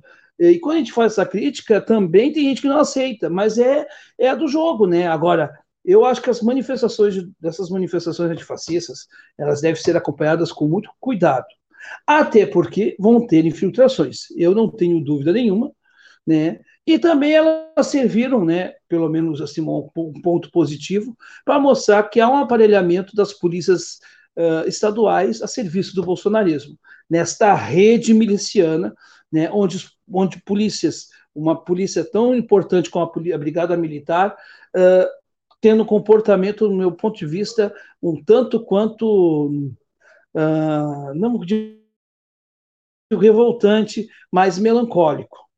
Né, porque você vê a polícia uh, dando guardição para o cara que está fazendo um ato ilegal, que é ilegal, um ato fascista, e o antifascista sendo reprimido de forma da forma mais bruta possível pela força do Estado. É algo lamentável, né? Sim, sim, Noé. E, e para acrescentar, né, é, tem essa história do Anonymous aí, né, dos hackers também, remete a 2013. Hum. Então, tem, tem muito, muitas características que fazem as pessoas lembrarem aí daquele, daquele ano. Antes de chamar Esse negócio de hacker aí é um problema. Tem então, os de Araraquara, né? É, é complicado, Não, e, a gente tem que cuidar. Mais, e ninguém mais fala sobre isso, né? A, a, é, é são coisas que é, marcam, mas marcam por pouco tempo, né? Estranhamente, né? É, Te lembra daquela operação deflagrada pela Polícia Federal, a carne fraca? Sim. E... Isso. E aí? O que, que deu a carne fraca? É, não, e, e sem, sem, contar que antes, olha, no, no, nosso grupo interno do WhatsApp, né, com os, com os cronistas e aqueles que nos apoiam financeiramente, a gente estava falando da, daquela operação que teria prendido terroristas em 2016 ali, né? Que, é. que, fez, que fez valer já aquela lei antiterrorista, que né, tem todo um, cria todo um arcabouço aí que, neste momento, inclusive, se, se articula lá pela base bolsonarista de usar aquela lei para incorporar um trecho que deixe bem claro que movimento antifascista seria um movimento terrorista. E eles não têm medo, eles não têm qualquer receio em se contradizer. É, falar assim: olha, eu estou aqui denominando como criminoso o antifascista é, ou seja, né, se colocando como fascista. É, mas eles não têm qualquer receio quanto a isso, eles não têm qualquer problema quanto a isso. Eu quero Te lembra dos Black Blocs? Sim, também. Né? O... o que, que os Black Blocs fizeram? Até enquanto eram atos que não tinham quebra-quebra, no sentido do quebra-quebra, não digo que não tenha que ter alguma coisa, mas é na, na necessidade. Tu não precisa, primeira coisa, ir lá quebrar uma vidraça. Tu não precisa quebrar a vidraça, ótimo, chama a pessoa para. A violência de, sem necessidade é coisa de troglodita. Ponto. Não tem, não tem. Ato tem que ser civilizado. Quem quer partir para pancadaria, que parta, mas não pode, não pode ser a gente. Nós não podemos aceitar esse jogo porque aceitar o jogo deles. Eu não vou aceitar o jogo desses caras. Agora, claro, se eu tiver, é o que o Brizola disse lá atrás. O primeiro tiro foi deles. O segundo é nosso. O primeiro tiro em 64 foi deles. Mas o segundo vai ser nosso. Isso a gente não pode abrir mão. Mas nós nunca podemos ser o primeiro. Isso nós temos que ser segundo sempre. Perfeito, perfeito, Noé. Cumprimentando aqui mais, a, mais algumas pessoas que chegaram e eu aqui não dei a devida atenção, até porque o Adriano já claro. vai entrar aqui e, e, não é porque ele vai entrar aqui, não. É, eu, eu, eu, sempre falo que ele é muito melhor com isso do que eu de lidar aqui com o chat. Então, Antiman, cumprimentando o Antiman que chegou por aqui, eu não tinha cumprimentado antes, então um abraço para o Antiman. Um abraço também aqui para o ou a End 1146, também cumprimentando. É, o grande Severino Samsung J2 Core, é, dando boa noite para a gente aqui. Um grande abraço aí, né, para você Oba. também, Severino. A Josi Obrigado. Negreiros, a Josi Negreiros, que sempre que pode está conosco aqui no chat, acompanhando as nossas lives. Então, um grande abraço para Josi Negreiros também. Abraço neste momento, né, porque a gente fala muito de política e tal, em meio a uma pandemia, né, a pandemia, portanto, uma crise sanitária. Então, um abraço e saúde para todo mundo aí, viu? Muita saúde para todo mundo. O Gilmar Rodrigues também está por aqui, um abraço a ele, né? Eu não me recordo de outras intervenções dele aqui em outros programas. Se está chegando agora, seja bem-vindo. Aliás, aqui, é, como a gente está fazendo um programa que depois se tornará um podcast, né? Assim que terminar a live, ele fica disponível nas principais plataformas de podcast. Quero já mandar um abraço para quem só nos escuta, né? Que às vezes o pessoal só nos escuta. Então, um abraço para quem nos escuta aí é, no Spotify, no Google Podcast, enfim né, em todos os canais aí, em todas as plataformas disponíveis. A Liz de Luz também está aqui conosco, ela que é nosso membro, né, nossa membra aqui do, do canal, né, ela aqui fez alguns comentários, é, deixa eu ver quem mais comentou, para mandar um abraço e chamar o Adriano aqui, vamos ver. É, acredito que eu tenha falado aqui de todos. Ah, não, o Alair Padovani também aqui, é, mandando um abraço, um abraço para ele. E ele falando das listas, né? Dessas tais listas aí que estão correndo soltas, soltas por aí. É, ô, ô Noé, rapidinho aqui, é, bem, bem sucinto mesmo. É que você falou disso no início do programa, mas é, tem listas aí que estão sendo financiadas, financiadas por gente que não tem nada de centro-esquerda, não tem nada de esquerda, é é liberal mesmo. É, bom, e tem gente sendo cobrada para assinar essas listas. O que, que você está achando disso aí, cara? É, isso é complicado, porque nós vamos ver, por exemplo, o Movimento 300 sendo financiado pelo, né, todo mundo sabe, né, o cara aquele que gosta da Estátua da Liberdade, né, na maior cara de pau, enfim, uh, as tochinhas lá que eles fizeram da Klan brasileira, tudo compra né, em loja, tipo, nessas lojas aí que a gente sabe, tudo é atacado. Quer dizer, tá tudo na cara, e esses caras, na maior cara de pau, tu falou antes também, com relação a, os caras queriam criminalizar os movimentos antifascistas. Aliás, a imprensa já está entrando um pouco nessa onda, porque eu vi uns comentários na Band News que me decepcionaram profundamente. Porque, assim, tudo bem, a gente criticar a violência é uma coisa. Agora, tu simplesmente criminalizar, isso é perigoso, hein? Olha, a mesma, a mesma imprensa que atacou o Ciro Logo depois foi atacada pelo Bolsonaro, lá naquele Roda Viva, em que a dona Vera Magalhães fez só a questão de atacar o Ciro. E pega, eu tenho um vídeo no canal que é essa abertura do Roda Viva, é do, do Ciro e a abertura com o Caiado. Do Ciro ela tava com a cara sisuda e pá, pá, pá, pá, pá, pá, pá. Do, Ai, socorro, Ronaldo Caiado! Ah!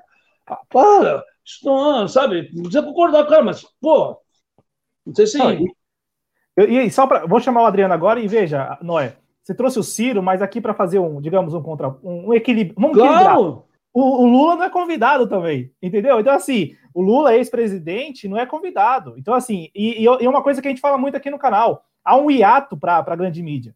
É, o último ex-presidente é o Michel Temer e, e, depois, e antes dele o Fernando Henrique. Então, assim, você não tem nada no meio para a grande mídia. A, grande mídia não chama Lula, não chama Dilma, pelas razões que a gente sabe. Vou chamar aqui o Adriano Garcia para que ele é, dê boa noite para o nosso público e cumprimente você também, faça suas perguntas.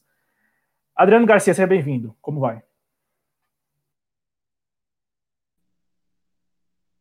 É isso aí, boa noite, Cláudio, boa noite ao Jonas e boa noite ao Noé. Né? Obrigado, primeiro, boa noite. É, primeiro, e espero que de outros membros do PDT a estar aqui presente no nosso canal.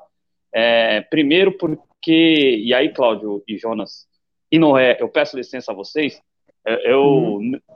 eu acho que eu nem ia entrar hoje, uh, né, estava em outras programações aqui, uh, mas eu, eu, decidi entrar, primeiro para falar de proposta, né, e segundo para fazer algumas ponderações, porque vejam, uh, e para encerrar mesmo esse assunto um pouco, a gente está aqui, a gente é um projeto de mídia independente que é progressista, que é um projeto que visa uh, o bem-estar social da população, visa alertar a população para aquilo que é importante para o seu bem-estar social. Nesse sentido, a gente já recebeu aqui, já teve a honra de receber aqui o fundador do PSTU, Zé Maria de Almeida, a gente já recebeu aqui dois membros do PSTU, a gente já recebeu aqui membros do PT, a gente já recebeu aqui membros do PSOL, vai receber mais membros do PSOL. Amanhã se tudo der certo, mas está pra, praticamente confirmado, amanhã tem um membro do PSOL de São Paulo aqui no projeto. É, já é, vamos receber na próxima segunda-feira, às 5 da tarde, é, a pré-candidata à prefeitura de Maceió pela Unidade Popular, primeira vez alguém da UP aqui. Se tiver gente do PCB ainda, pode vir aqui. Se tiver gente do PCO, é, enfim, de qualquer corrente pode vir aqui. Né? Então, é, é, são as pluralidades que existem dentro da esquerda. Né? É isso que precisa ficar claro aqui. Uh, existem as divergências, uh, só para pontuar nesse ponto, porque está bem caótico o chat, eu penso que há animosidade. O Jonas sumiu. Eu penso que há animosidade de ambos os lados. É, uhum. Do lado do PT e do lado do Ciro, ele é muito inflamado, então há uma animosidade muito forte. O que eu, Adriano, penso em relação a isso? Eu penso que a gente tem que concentrar as nossas forças no combate à ultradireita, que fala até em fechamento de regime, e aí, no pleito de 2022, se acontecer uma alegria muito grande de ser PT contra PDT no segundo turno, aí vai ser um embate legal, porque ambos os lados têm boas propostas e vai ser um embate propositivo. Hoje, o excesso de animosidade, como a gente vê em algumas declarações, o Noé citou muito bem a Glaze, né? O Lula até, o Lula, o Lula falou Deus abençoe pro Ciro. Aí eu, eu participo de vários grupos de amigos ciristas, cara, pô, Deus abençoe. Cara. Imagina se o Lula xingasse. Né? Mas, assim, é, do lado da Glaze, principalmente, e também do lado do Ciro Gomes, eu acho que essa animosidade, nesse momento, ela é contraproducente. É, Para passar desse ponto, só fazer uma pequena pontuação em relação ao que vocês estão falando é, dos protestos, inclusive do que aconteceu em Curitiba, é, esses caras não dão ponto sem nó. A possibilidade deles infiltrarem pessoas para mostrar que o protesto é violento, para você enfiar um crime de terrorismo em cima da esquerda é uma possibilidade é. muito grande, né? Então, eu, eu, eu sinceramente, eu estou com muita reserva, né, Noé, de acreditar que, por exemplo, alguém da esquerda queimaria a bandeira do Brasil. Ainda que a bandeira do Brasil tenha sido, assim como a camiseta da CBF, apropriada, né, foi apropriada por eles, mas ainda assim, é, as pessoas que eu conheço, e conheço gente de diferentes frentes de esquerda, é, eu não acredito que fariam isso. Esse é o segundo é. ponto. Aí, e, e, essa é uma preocupação que, que haja esse, essa infiltração. Eu queria, Noé, se você quiser pontuar isso aí, é, mas eu também queria entrar no campo propositivo. É, ainda que é, é, a, haja essa animosidade em relação ao PDT por causa da contundência do tiro, eu acho que existe um, principalmente a, a que mais me agrada proposta do Ciro e que aí eu acho que ninguém pode ser contra, se for contra é burrice, é a ideia dos complexos industriais é, para reativar a, a indústria do Brasil. Eu queria que você falasse um pouco sobre essa ideia que é uma ideia que a gente não vê praticamente ser falada e que o Ciro falou sobre a ideia dos complexos industriais, como que isso seria aplicado e como que o mercado reagiria a isso, visto que eh, a ideia que se tem é uma ideia neoliberal, ou seja, a gente tem que desestatizar, e aí o Ciro viria é, nesse, nesse, programa com o contrário, né? Fazer, criando grandes complexos industriais na área da saúde, é, na área da construção, em várias outras áreas. Eu queria que você falasse nesse sentido de proposta, não é? Boa noite para você e obrigado por ter aceitado o convite da TV Jovens Cronistas. Eu que agradeço o convite e, e, me sinto lisonjeado por estar aqui num espaço tão rico, né? eu estou aprendendo também com vocês, pode ter certeza disso. Uh, essa última parte da proposta do Ciro, né, eu acho muito importante a gente entender que a economia ela é um ciclo de ações conjuntas, né? Então, uh, para você girar a roda da economia, né, imaginamos uma roda, tá? Uh, para tu girar a roda, tu precisa de vários elementos, né? Não pode ser um só. Então, um dos motores é o que eles chamam de quatro motores da economia, né? Um dos quatro motores é a indústria, a indústria forte nacionalista, a soberania nacional. Nós defendemos a soberania nacional. Uh, como que se defende isso? Com políticas públicas que, por exemplo, diminuição de impostos uh, para o microempresário. E você consegue fazer com que esse microempresário comece a ter investimentos e gere emprego. Gerando emprego, obviamente, isso vai gerar consumo, consumo gera novos empregos. Então, o que está faltando no Brasil é fazer a roda da economia girar. Quando, por exemplo, os caras querem romper com o isolamento social, porque eles dizem que isso está deficitando a economia, eles estão contando uma história pela metade, porque a economia já estava já deficitária antes. Não adianta tu abrir a loja se não tem consumo, porque as pessoas não estão tendo renda. Então, o Estado ele precisa, em determinados momentos, interferir, incrementar em obras públicas, por exemplo, que, tá, que estão paradas, estradas, rodovias, ferrovias. Nós temos que voltar a dinamizar a economia. O Estado ter é esse agente para fazer isso. Quando se pensa uma visão neoliberal, é a visão somente de uma economia que gera lucros por rentismo e não por produtismo, né, para produção. Agora, também a gente tem que entender que essa produção, né, esse mundo do trabalho, vai sofrer muitas transformações. Aliás, já está sofrendo. Nós hoje vamos ter muito do home, eh, home service. Né, o serviço em casa, né, uh, vamos ter, então tudo isso a gente tem que parar, para colocar, né, e veja bem, essa questão da indústria do, né, médica, uh, o Ciro tinha falado lá atrás, quando ninguém falou, o Ciro falou, e aí a gente não tem, por exemplo, fabricação de respirador, de, de aparelho respirador, né, para as pessoas respirarem com relação à Covid. Quer dizer, é algo absurdo, né? Nós temos patentes de medicamentos sendo usurpadas, né? E para isso a gente tem que preservar a Amazônia, que, que, que é o ouro que todo mundo quer e que nós temos e que estão entregando com esse vagabundo, desse safado desse Ricardo Salles, então, assim, ó, é tudo um complexo de coisas uh, que eu, eu, o, meu, o meu conhecimento é pouco para explicar, talvez, a grandeza disso, mas eu entendo que o que o Ciro propõe é uma forma de pensar, dinamizar a economia e fazer o, o Estado ser o agente propulsor para isso. Por isso, não dá para acabar com o Estado. E a prova disso é a Covid, porque agora, quando nós tivermos todo o rescaldo do Covid, o Estado vai ser importante para recolocar o Brasil no, no trilho. Para recolocar o Brasil no trilho, a gente precisa defender a democracia, retirando o Bolsonaro, e precisamos colocar um projeto que realmente desenvolva o país. Né? Eu repito, pode ser o Ciro, pode não ser o Ciro, não importa, mas a gente precisa de algo que realmente dinamize a economia. Falta isto.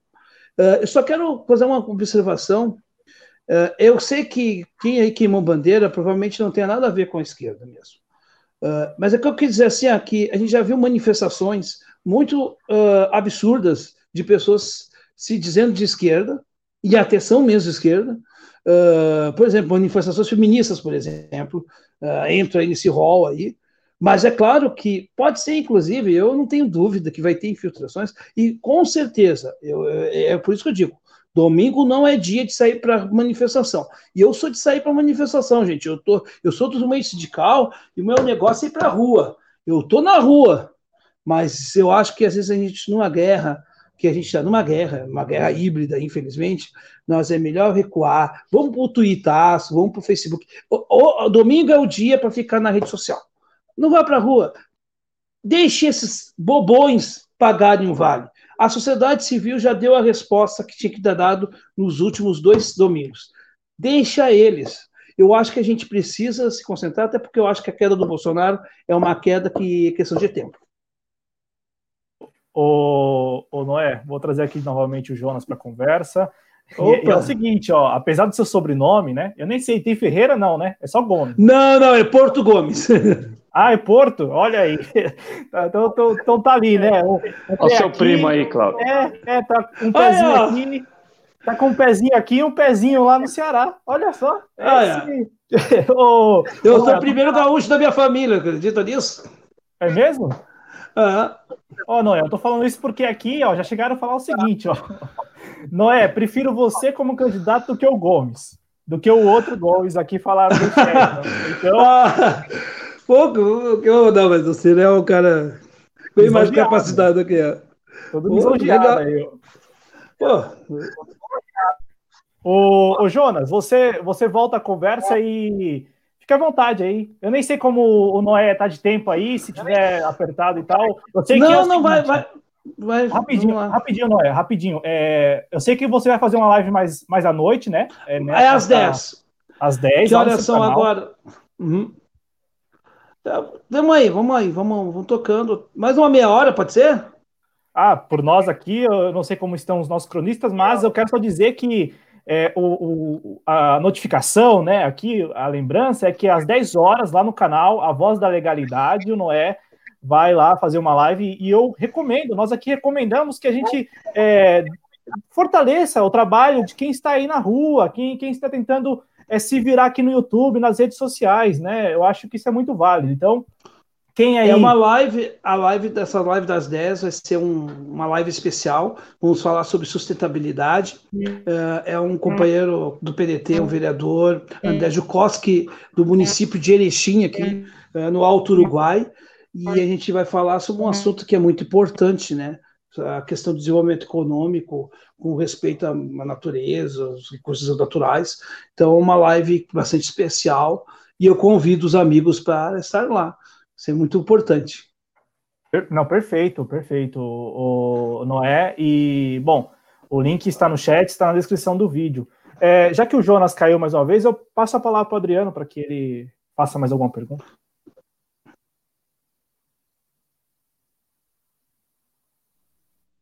Certo. O Noé, é, a gente estava é, é, falando aqui né, da, da necessidade de de, de apaziguar um pouco a coisa e, e, de trabalhar no campo político em termos de propostas. Eu falei aqui com você da questão dos complexos industriais. Eu gostaria que você falasse, então, é, qual é o, a, a, a, outra ideia, essa para mim é de maior destaque, né? mas qual que é a outra uhum. ideia que você enxerga que é, o Ciro estaria na, na vanguarda dentro do programa dele para o país? O Ciro estaria na vanguarda no momento em que ele nos coloca que nós precisamos defender a soberania. Né? A partir dessa, dessa visão econômica, ele é um cara que entende de economia como poucos, embora não seja economista, né? Isso é bom dizer. E também ele coloca uma questão de que a administração pública precisa ter planejamento. Ele coloca um, uma política de Estado nós não temos políticas de Estado nos últimos anos. A prova disso é que deu no Bolsonaro. Nós tivemos políticas de governo, e as políticas até boas, mas paliativas. Então faltou aquela visão estruturalista, que vinha lá do, do Getúlio Vargas, que construiu o Estado Nacional como o que nós temos hoje, né? Uh, pelo menos a base desse Estado, né? Uh, um pensamento até mesmo JK, que não era um homem de, de, de esquerda, diga-se passagem, mas que tinha uma visão de desenvolvimento estrutural. E também até mesmo, né, historicamente o PDT teve, tem, né, na época PTB, né, uh, e nós completamos agora 40 anos como PDT, essa semana passada, no final do, de maio, uh, nós temos uma grande figura no nosso quadro, que é Jango, né, o Jango que defende as chamadas reformas de base. E o, o, o Ciro defende essas reformas de base uh, dentro de um planejamento nacional de desenvolvimento. Então é isso que é o que me chama mais atenção no Ciro, porque eu sou um profundo admirador do Brizola, evidentemente, sou brizolista, mas eu também sou um janguista, eu adoro o Jango, pelas ideias dele, porque as ideias dele, se fossem implementadas em 64, nós estaríamos hoje num país de primeiro mundo. Nós não estivemos, infelizmente a ditadura chegou, né? Então, assim, o que me preocupa, o que me, o que me deixa, assim, que eu fico, que, que me preocupa, perdão, o que me, que me fascina é, é pensar numa gestão pública que seja eficiente, que atenda os, os anseios e que ela seja uma administração que resolva os problemas do povo. e não fique só na questão eleitoral. É claro que a questão eleitoral é muito importante. É claro que eu me preocupo com vencer as eleições. Eu quero ganhar as eleições de 2020. Ninguém entra para perder, ah, vou entrar na eleição para perder. Por mais que tu não tenha chance, tu vai entrar tentando ganhar. Então não, não existe. Então, assim, a gente quer ganhar eleições a gente quer ganhar também o projeto. E é Perfeito. isso que. que ah, nos, perdão, perdão. É isso que talvez nos diferencia. Mas eu repito uma coisa, eu repito uma coisa que está acontecendo no Brasil hoje. A polarização ela é importante, mas não dessa forma. Essa polarização de extremos, que muitas vezes acaba agindo da mesma forma, só com cores diferentes, não me, não me representa, não. Não me representa. Quando o cara muito fanático pelo Lula né, chama de, de fascista porque tu não concorda com Lula, ele está sendo tão autoritário, tão uh, reducionista quanto o Bolsonaro que te chama de comunista porque tu não é neoliberal. Então a gente tem que repensar os nossos posicionamentos pessoais. E o Ciro nos chama para esse convite, nos convida para isso. Agora eu vou dizer uma coisa, assim, só para. Não, não foi feita essa pergunta, mas eu vou repetir. Nós temos em volta do Ciro uma militância virtual que ela é muito importante, ela alavanca o Ciro. O Ciro hoje está né, tá crescendo nas redes sociais. É um pessoal que tem muita vontade, tem muita gente boa. Só que assim, ó, tem um, esse pessoal não quer a informação. Às vezes querem ver o Ciro. Se eu botar coisa só do Ciro no meu canal, gente, esse público vai assistir direto. Se eu não colocar, se eu falar alguma coisa, mas não, não botar o Ciro, ou só for só coisa só com minha imagem, baixa. Por quê? Porque eles querem ver o Ciro em si, eles não querem ver o projeto. Então, esse é um problema. Por outro lado, nós temos dentro do PDT né, uma resistência a esse pessoal novo que chegou no partido. Eu sou um deles, mas eu sempre disse para o pessoal aqui no partido: olha, eu sou um cara que eu quero ser trabalhista, eu não quero ser cirista. Porque ser cirista é muito sazonal. Agora, o trabalhismo é algo permanente, né? E, e isso tem feito, né, eu ter crescido dentro do partido, graças a Deus, né? né? Eu ter crescido dentro do partido, graças a Deus. E tô aí. Perfeito, Noé. Eu vou trazer aqui o Jonas mais uma vez para a conversa. Alô, Cláudio. Vem aqui o Jonas. Só posso fazer favor, um complemento ao que ele está falando? Eita, hoje está difícil. Vai lá, Cláudio, por favor.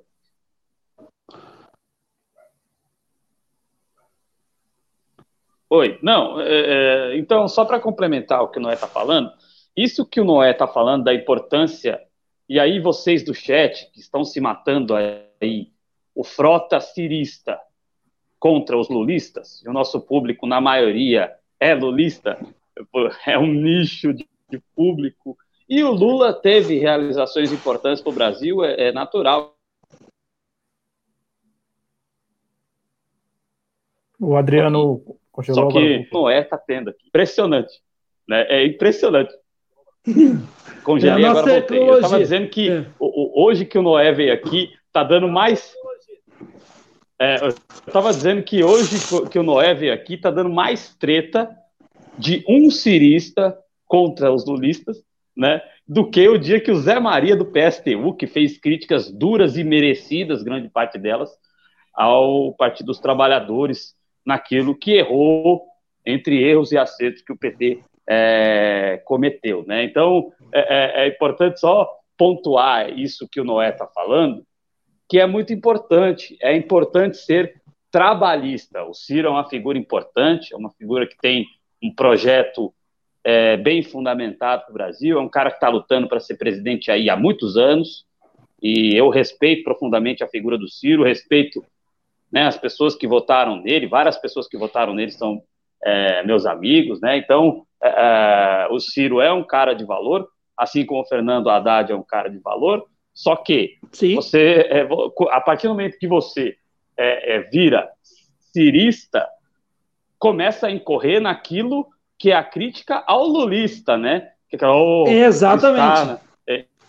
Então, eu acho que a gente tem que se basear nas ideias. Você foi muito bem quando você falou nisso, e o trabalhismo e o programa, eu acho que ele tem que estar à frente da figura pessoal do Ciro Gomes, à frente da figura pessoal de qualquer outro político, né, Noé? Eu acho que foi muito importante você, como militante do PDT, falar isso porque a gente aqui falar é chovendo molhado. Agora, você, militante do PDT, falar isso, eu acho que é de uma grande importância, não é? É, eu, eu, eu, eu, eu não gosto de fazer a coisa pelo personalismo por conta exatamente disso, porque o personalismo tira o, o centro da coisa, o debate. Eu acho que tem que conversar, eu quero conversar com o petista sim. Agora, quando o petista vem no meu canal, gratuitamente, eu vou fazer um serviço gratuito no meu canal, o cara vem me ofender, como alguns já me ofenderam, eu vou ofender. Daí também, eu, os caras vêm dar o tapa, não me defender. Agora, eu, eu não vou ficar, eu, ah, não vou conversar com o cara que é petista, eu vou conversar, eu quero conversar com ele. Eu acho que, inclusive, nós estamos tendo né, uh, um trabalho em que a gente está se aproximando de muito petista. Eu muito petista diz, olha, eu vou votar no Ciro. Eu sou petista, mas vou votar no Ciro. E aí? Ele vai ser menos petista por conta disso? Não. Eu votei. Eu vou dizer que eu não era afiliado à época das eleições uh, no PDT, e eu votei na Fernanda Melchiona do PSOL. E é uma grande deputada, e não me arrependo do meu voto. Eu, na próxima, não vou votar na Fernanda, não porque eu não gosto da Fernanda, porque não está no meu partido. Até conseguir, se ela vier para o PDT, eu faço uma festa, porque eu, eu queria que tivéssemos uns 10 Fernanda Melchiona. Ah, mas aí alguns devem que ela é identitária, que também tem a crítica do identitarismo, né? Aí você não sei. Sabe? Aí tem uns. Assim, ó, eu, tem também aqui, eu vou dizer isso aqui para vocês.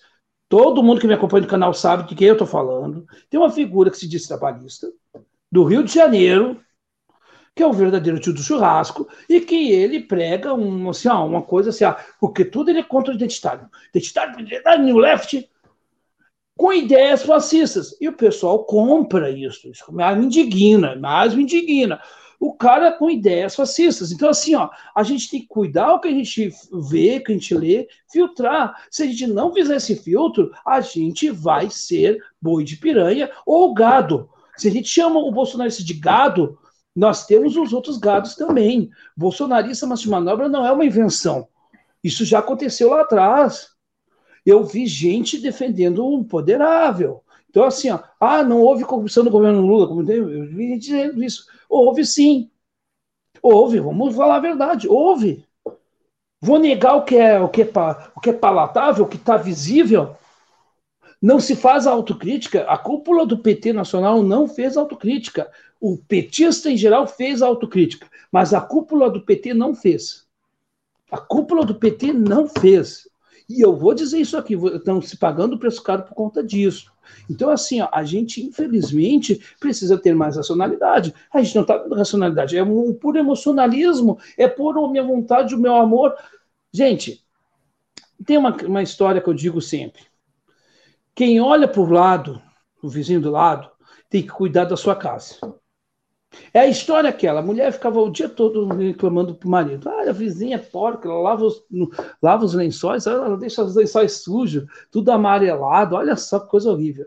Aí um dia o marido ficou em casa de folga, acordou mais cedo que a mulher, e, né, enfim, a mulher chegou na cozinha e ela reclamava sempre, ela olhou, meu Deus, a vizinha aprendeu a lavar os lençóis. Aí o marido disse assim: Não, meu amor, não é que a vizinha pediu lavar os lençóis, é que eu peguei e aproveitei o tempo vago e lavei a janela, estava bem suja, sabe? Então, assim, tu tá olhando com os seus óculos sujos e querendo criticar o outro. Eu acho que a gente tem que fazer as, as, as, devidas autocríticas. Não só o PT, o PDT também tem que fazer. O PDT errou quando aqui no Rio Grande do Sul esteve ao lado do governo Sartori. É uma vergonha que eu tenho que dizer isso, mas eu vou dizer e eu não vou passar pano e dizer não, não aconteceu porque aconteceu.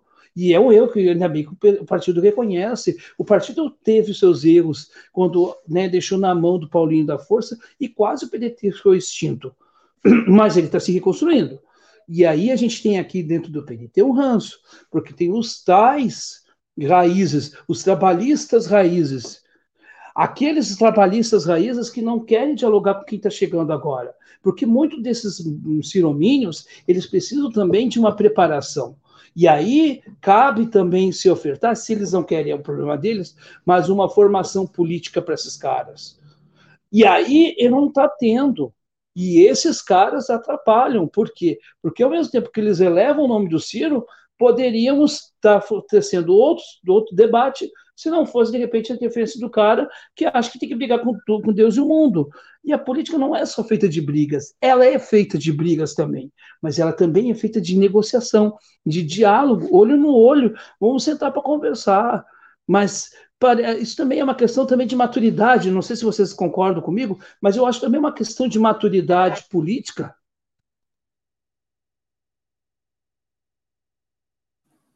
Por favor.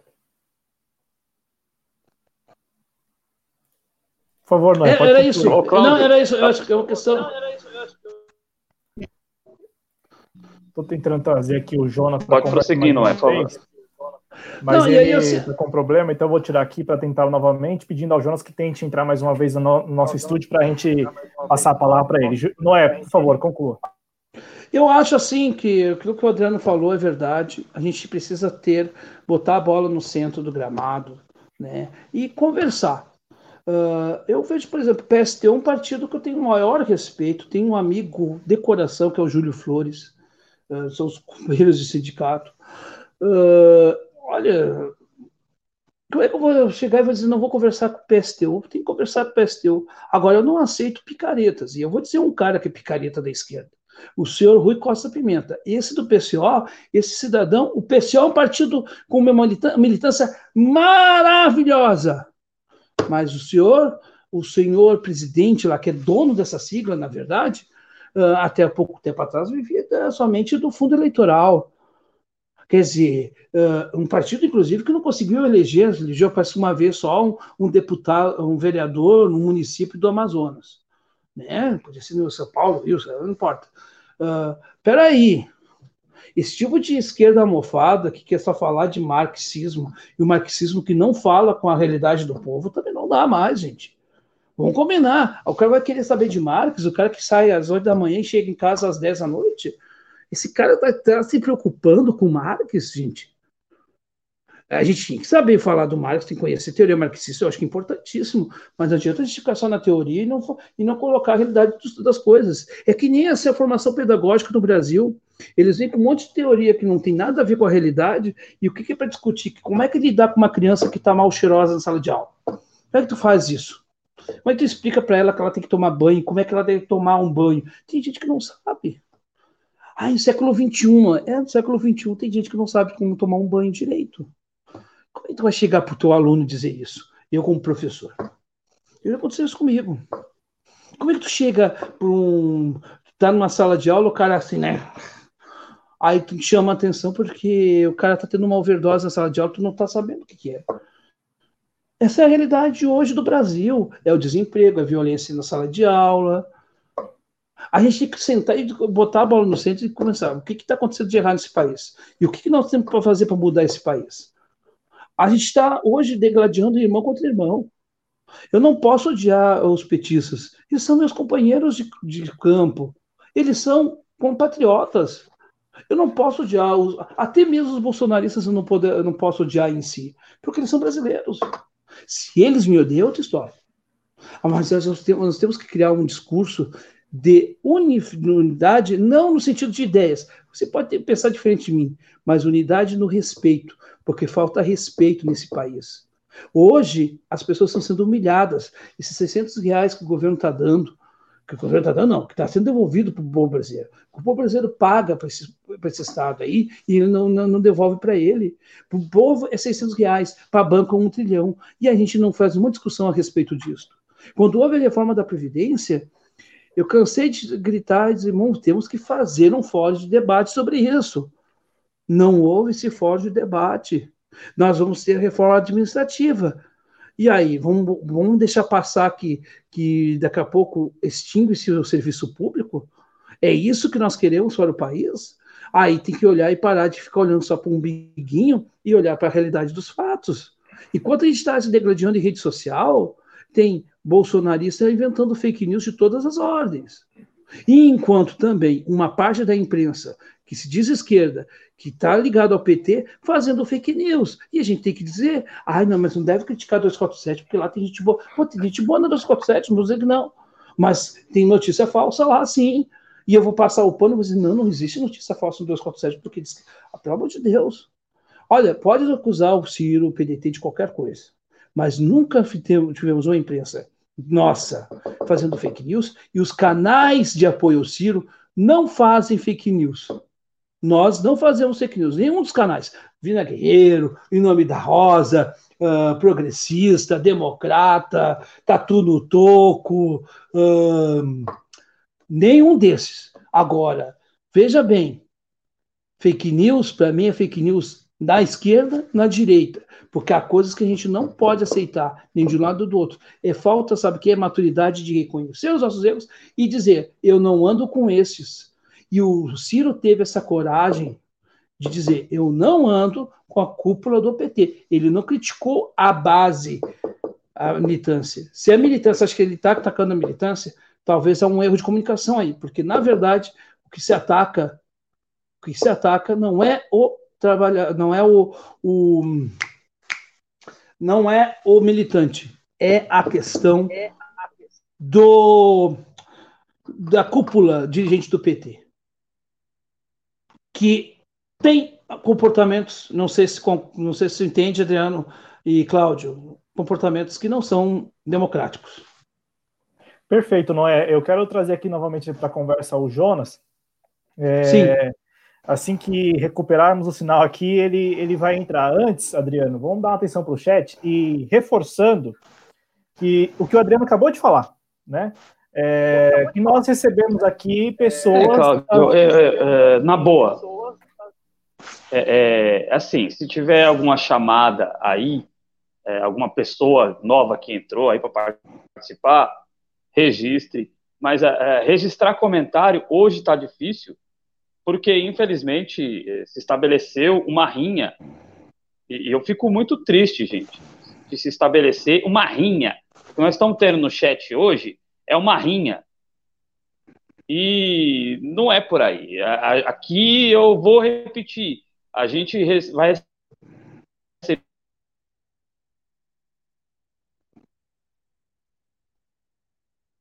O Adriano congelou de vez, ah, vamos ver se retomamos também a conexão com ele. É, é, é eu, eu, só quero dizer, registrar também, Cláudio, que eu estou profundamente triste também, porque eu também não quero aqui trazer dissensões ao canal e o público. Fico triste, gente. Eu, eu acho que eu, te, eu quero trazer minhas críticas, sim, eu faço elas, mas eu, eu tento não ser uma. Minha crítica não é uma crítica ceivada no ódio, na raiva, porque isso para mim não, não até, senta, entendeu? Até porque, não é? Você deixou bem claro que há os Ciro Minions, que é algo que a gente sabe que existe, né? Então chamo de novo o Adriano que voltou aqui, e para registrar, como ele falou, eu vou registrar aqui a chegada da Carmen Miranda e da Neila Souza, né? A Neila Souza, que é a colorada underline gaúcho, é gaúcho underline colorado, enfim. Eu sou gremista. É colorada, Colorado Underline Gaúcha lá no Twitter, Cláudio. É o Twitter dela, arroba Colorado Underline Gaúcha. E Perfeito. aí, é, é, só. Vai lá, Cláudio, vai lá. E a, e a Carmen Miranda aqui para agradecê-la também por estar participando. A gente é, leu aqui o seu comentário sobre a avaliação é, acerca da live e eu peço que é, compartilhe, porque a nossa ideia é exatamente essa. Nós estamos aqui como um espaço, uma tribuna, né? E nós estamos recebendo aqui gente que é sim honesta, que coloca as ideias de maneira honesta, né? Então é isso, né, Adriano? Por favor. É, quando eu caí, eu estava dizendo que aqui a gente vai receber sempre todas as correntes. Amanhã está agendado para seis da tarde o mandato um dos, um dos representantes do mandato coletivo do pessoal na Câmara, eh, na Assembleia Legislativa de São Paulo, que é o Jesus, né? Eh, que é do pessoal. Na segunda-feira, nós receberemos, às 5 da tarde, pré-candidata à Prefeitura de Maceió, nas Alagoas, pelo, pelo UP, né, que é a Unidade Popular, o novo partido de esquerda. A gente quer receber pessoas de todos os partidos de esquerda aqui. Então, é, o, o, Noé, ele foi muito sincero e ponderado nas suas colocações, né? Uh, e aí, infelizmente, um cara é mais fanático e aí, infelizmente, vira rinha. Não é o nosso objetivo. Aqui a gente está para ouvir todas as correntes de esquerda e a intenção é de que todas possam se respeitar e discutir construtivamente o país, gente. Então, é, e aí, só para te tranquilizar, Noé, nem foi muito por conta de você, viu? É porque se ah. fala tanto no, no fanatismo pelo PT mas no nosso chat tem fanático pelo Ciro Gomes. Tem, e aí o, o, cara, o cara ficou maluco, e aí a galera foi pesado em cima dele, e isso acabou prejudicando um pouco é, os, os, comentários aqui da live. Né? Mas é, não é, a, a casa é sua, e, e eu acho que é, até se, teria menos animosidade se não tivesse um fanatismo aqui no, no chat também da parte do, Sem dúvida. do Ciro, infelizmente. E, e, você foi muito claro quando falou que a, que a ideia é reforçar o trabalhismo, que o Ciro Gomes está à frente, mas que a sua intenção, pelo menos, é a intenção do pedetista que é inteligente, não é criar um cirismo, e sim que o Ciro esteja à frente hoje do PDT uh, como trabalhista, mas não necessariamente que o, o Ciro seja o, o, cara do altar do PDT, né? Eu acho que você deixou isso muito bem claro e, e, e acho que a sua participação aqui foi e está sendo ainda muito produtiva nesse sentido, não é? Eu fico feliz porque assim, ó, uh, eu, eu, eu, enfrento isso aí todos os dias, gente.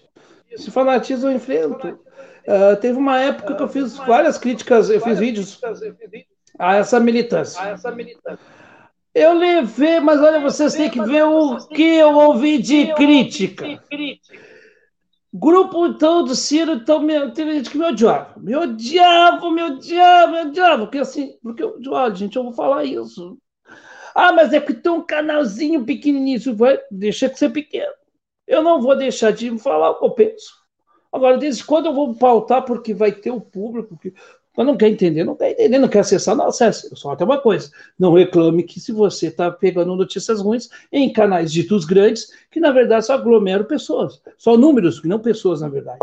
Então, assim, é uma coisa assim, ó, é de uma, de uma pobreza intelectual muito grande e de uma carência afetiva. Falta ídolos, aí a gente poderia ter ídolos no esporte, poderia ter ídolos uh, ou exemplos da verdade, é, nós temos uma coisa que o Ciro resgatou, que não foi o Ciro que criou, mas que é muito importante, que é ideia, militância e exemplo. Ideia é, é fundamental para o militante. Eu não posso pegar uma bandeira sem saber o que eu estou fazendo. E o exemplo acima de tudo, gente. Como é que eu posso cobrar de você do outro lado que eu tenho que ser equilibrado se eu chego e, ofendo a Deus e o mundo? Ô, ô Noé, e, e, o nosso público é um público ótimo. É, apesar do dia de hoje, apesar do chat hoje, mas é um público ótimo. Nós sim, só temos sim. agradecer, sabe por quê? Porque o pessoal prontamente, ó, grande Noé, a ira é do Ciro, não de você. Aí vem o outro aqui, Noé, o que seria o azul se não fosse o vermelho? Enfim, é... É, é só gente boa, lembrando que o assunto deixou toda a turma um tanto agitado, mas você, Noé Gomes, né, e o seu projeto lá, A Voz da Legalidade, é, bom, né, está aí para ser compartilhado e o público reconhece. Então, é, a gente a gente está aqui acompanhando de perto, né? Eu Adriano, a gente acompanha o chat e fica meio assustado, mas. É, deu susto hoje. Ô, Cláudio, por favor. É, manda um beijo para Maria Bernardes, que chegou aí no chat. Boa noite para ela. Exatamente, a Maria Bernardes que vai chegando aí, né? E a Carmen que falou assim: eu fiquei nervosa hoje. E outra que já saiu, que, que eu vou lembrar, a Josi Negreiros, ela já saiu da, da, do chat, mas Gente, é como a Que fez falou, aniversário ontem, a Josi. Beijão para ela. Tá Ô, parabéns. Um abraço, parabéns aqui, muita saúde, né, em, em meio a, a, essa pandemia. Aliás, a gente estava aqui já passando das 8 horas da noite, a gente aguarda, né, os números atualizados, mas é, é uma dificuldade. Vamos lembrar que o, nós não temos um ministro oficial mesmo da, da saúde, né? Você tem lá um tampão, que é um tampão militar, então é aquele que é, assume e vai ser bem difícil deixar o cargo, né? Não só ele, vários militares, então a gente não tem os números atualizados ainda.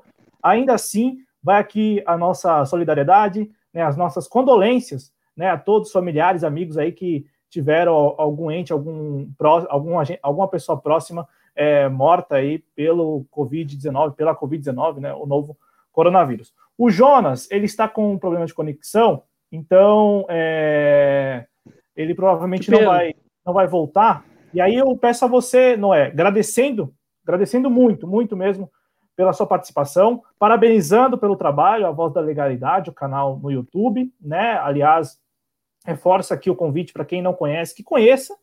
E aí, se discordar, que discorde no chat, né? É, fundamente a discordância. Claro!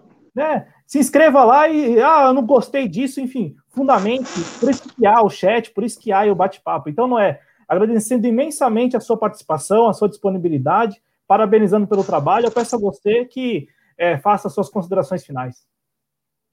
Bom, considerações finais minhas de hoje, nesse é de profunda gratidão aos amigos, companheiros aqui do canal. Eu acho a iniciativa de vocês também bárbara, fantástica.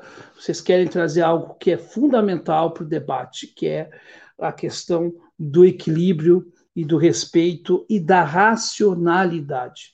Uh, independente das nossas concepções, eu acho que a gente tem que ser mais racional, sim, nas nossas atitudes. E é essa mensagem que eu deixo para todos, dizendo o seguinte, gente: no momento de crise como a nossa, que nós estamos vivendo, esse é um momento para que a gente possa aprender com ela e para que a gente não cometa outros erros.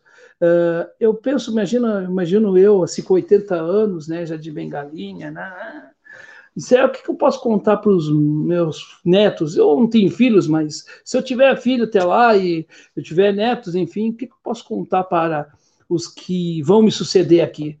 Uh, eu posso contar muita coisa triste, mas uma coisa muito boa que eu estou vivendo nesses tempos é ver a solidariedade humana, e é nesse momento que a gente tem que se juntar e esquecer às vezes as nossas diferenças e olhar o outro como um ser humano, como a gente quer que a gente seja olhado também. Eu acho que falta muita empatia. Respeite o outro para ser respeitado. E esse é o momento para a gente crescer como ser humano. Aproveitemos a pandemia para sermos melhores do que uh, éramos antes dela. Perfeito, muito obrigado, muito obrigado mesmo, Noé Gomes. Cumprimente lá os seus parceiros de trabalho, pelo que eu vi ontem lá, obrigado. havia lá convidados, né? E isso. E conte com a gente, viu? No que precisar aí, estamos aqui à disposição. Eu que agradeço e também vou convidar vocês lá também para fazer legalidade. Já tá, já estão, já estão convocados, tá? Olha só, você está ouvindo, né, Adriano? Você está ouvindo, né? Vai colocar a gente lá no Iremos.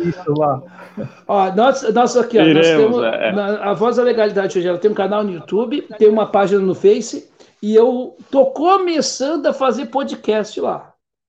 Então, vai ter, vou conversar muito, hein, gente? Vou conversar muito. Tem plataforma para quem quiser. Então, assim, é, eu acho que é importante essa multiplicidade de informações, né? E de mecanismos para as pessoas chegarem né, até nós, né? Exato, exato. O, o Noé, e, e uma coisa, é, mais uma vez o link, ó, eu estou colocando na tela, mas o link está no chat, que é mais fácil, você que está assistindo, né? Mesmo depois de estar gravado, agora você só clica aí, já vai direto para o site lá, para o canal, e aí você se inscreve, né? E acompanha, acompanha o trabalho. É, Noé, muito obrigado. Adriano Garcia, obrigado. por favor. Não, só agradecer ao Noé e é isso. Discutir ideias, com pluralidade, com respeito e inscreva-se lá no canal do Noé, você que de repente acabou se inflamando por por movimentos do chat, do chat principalmente, você que acabou se inflamando, vai lá conhecer o, o trabalho do Noé e aí alguma crítica pontual que você tiver ao que ele está colocando diretamente e não diretamente ao Ciro Ferreira Gomes, você pode fazer lá no canal do Noé e vamos todos lá. É, é, agradeço o convite ah, para ir lá, estaremos lá e, e, e, é isso aí. E conte conosco sempre, refaço as palavras do Cláudio, conte conosco sempre, sempre que quiser anunciar algo, sempre que quiser debater o Brasil aqui conosco, o espaço está aberto para você, não é? Muito obrigado. Eu que agradeço, mais uma vez. Gente, muito obrigado e quero só dizer uma coisa: já está aí sendo articulada a visita também de outro companheiro que é de um canal que é trabalhista, tá? Então, na próxima semana, provavelmente a gente tem aqui um outro convidado é, também aí para a gente bater um papo. Obrigado, Noé, obrigado, Adriano. Agradeço, agradeço muito é, ao Jonas Carreira, né, que estava conosco até agora há pouco e por problemas de conexão teve que sair mais cedo. E claro, né, aquele abraço, muita saúde aos nossos espectadores, muita saúde mesmo, gente. Obrigado, até uma próxima, valeu.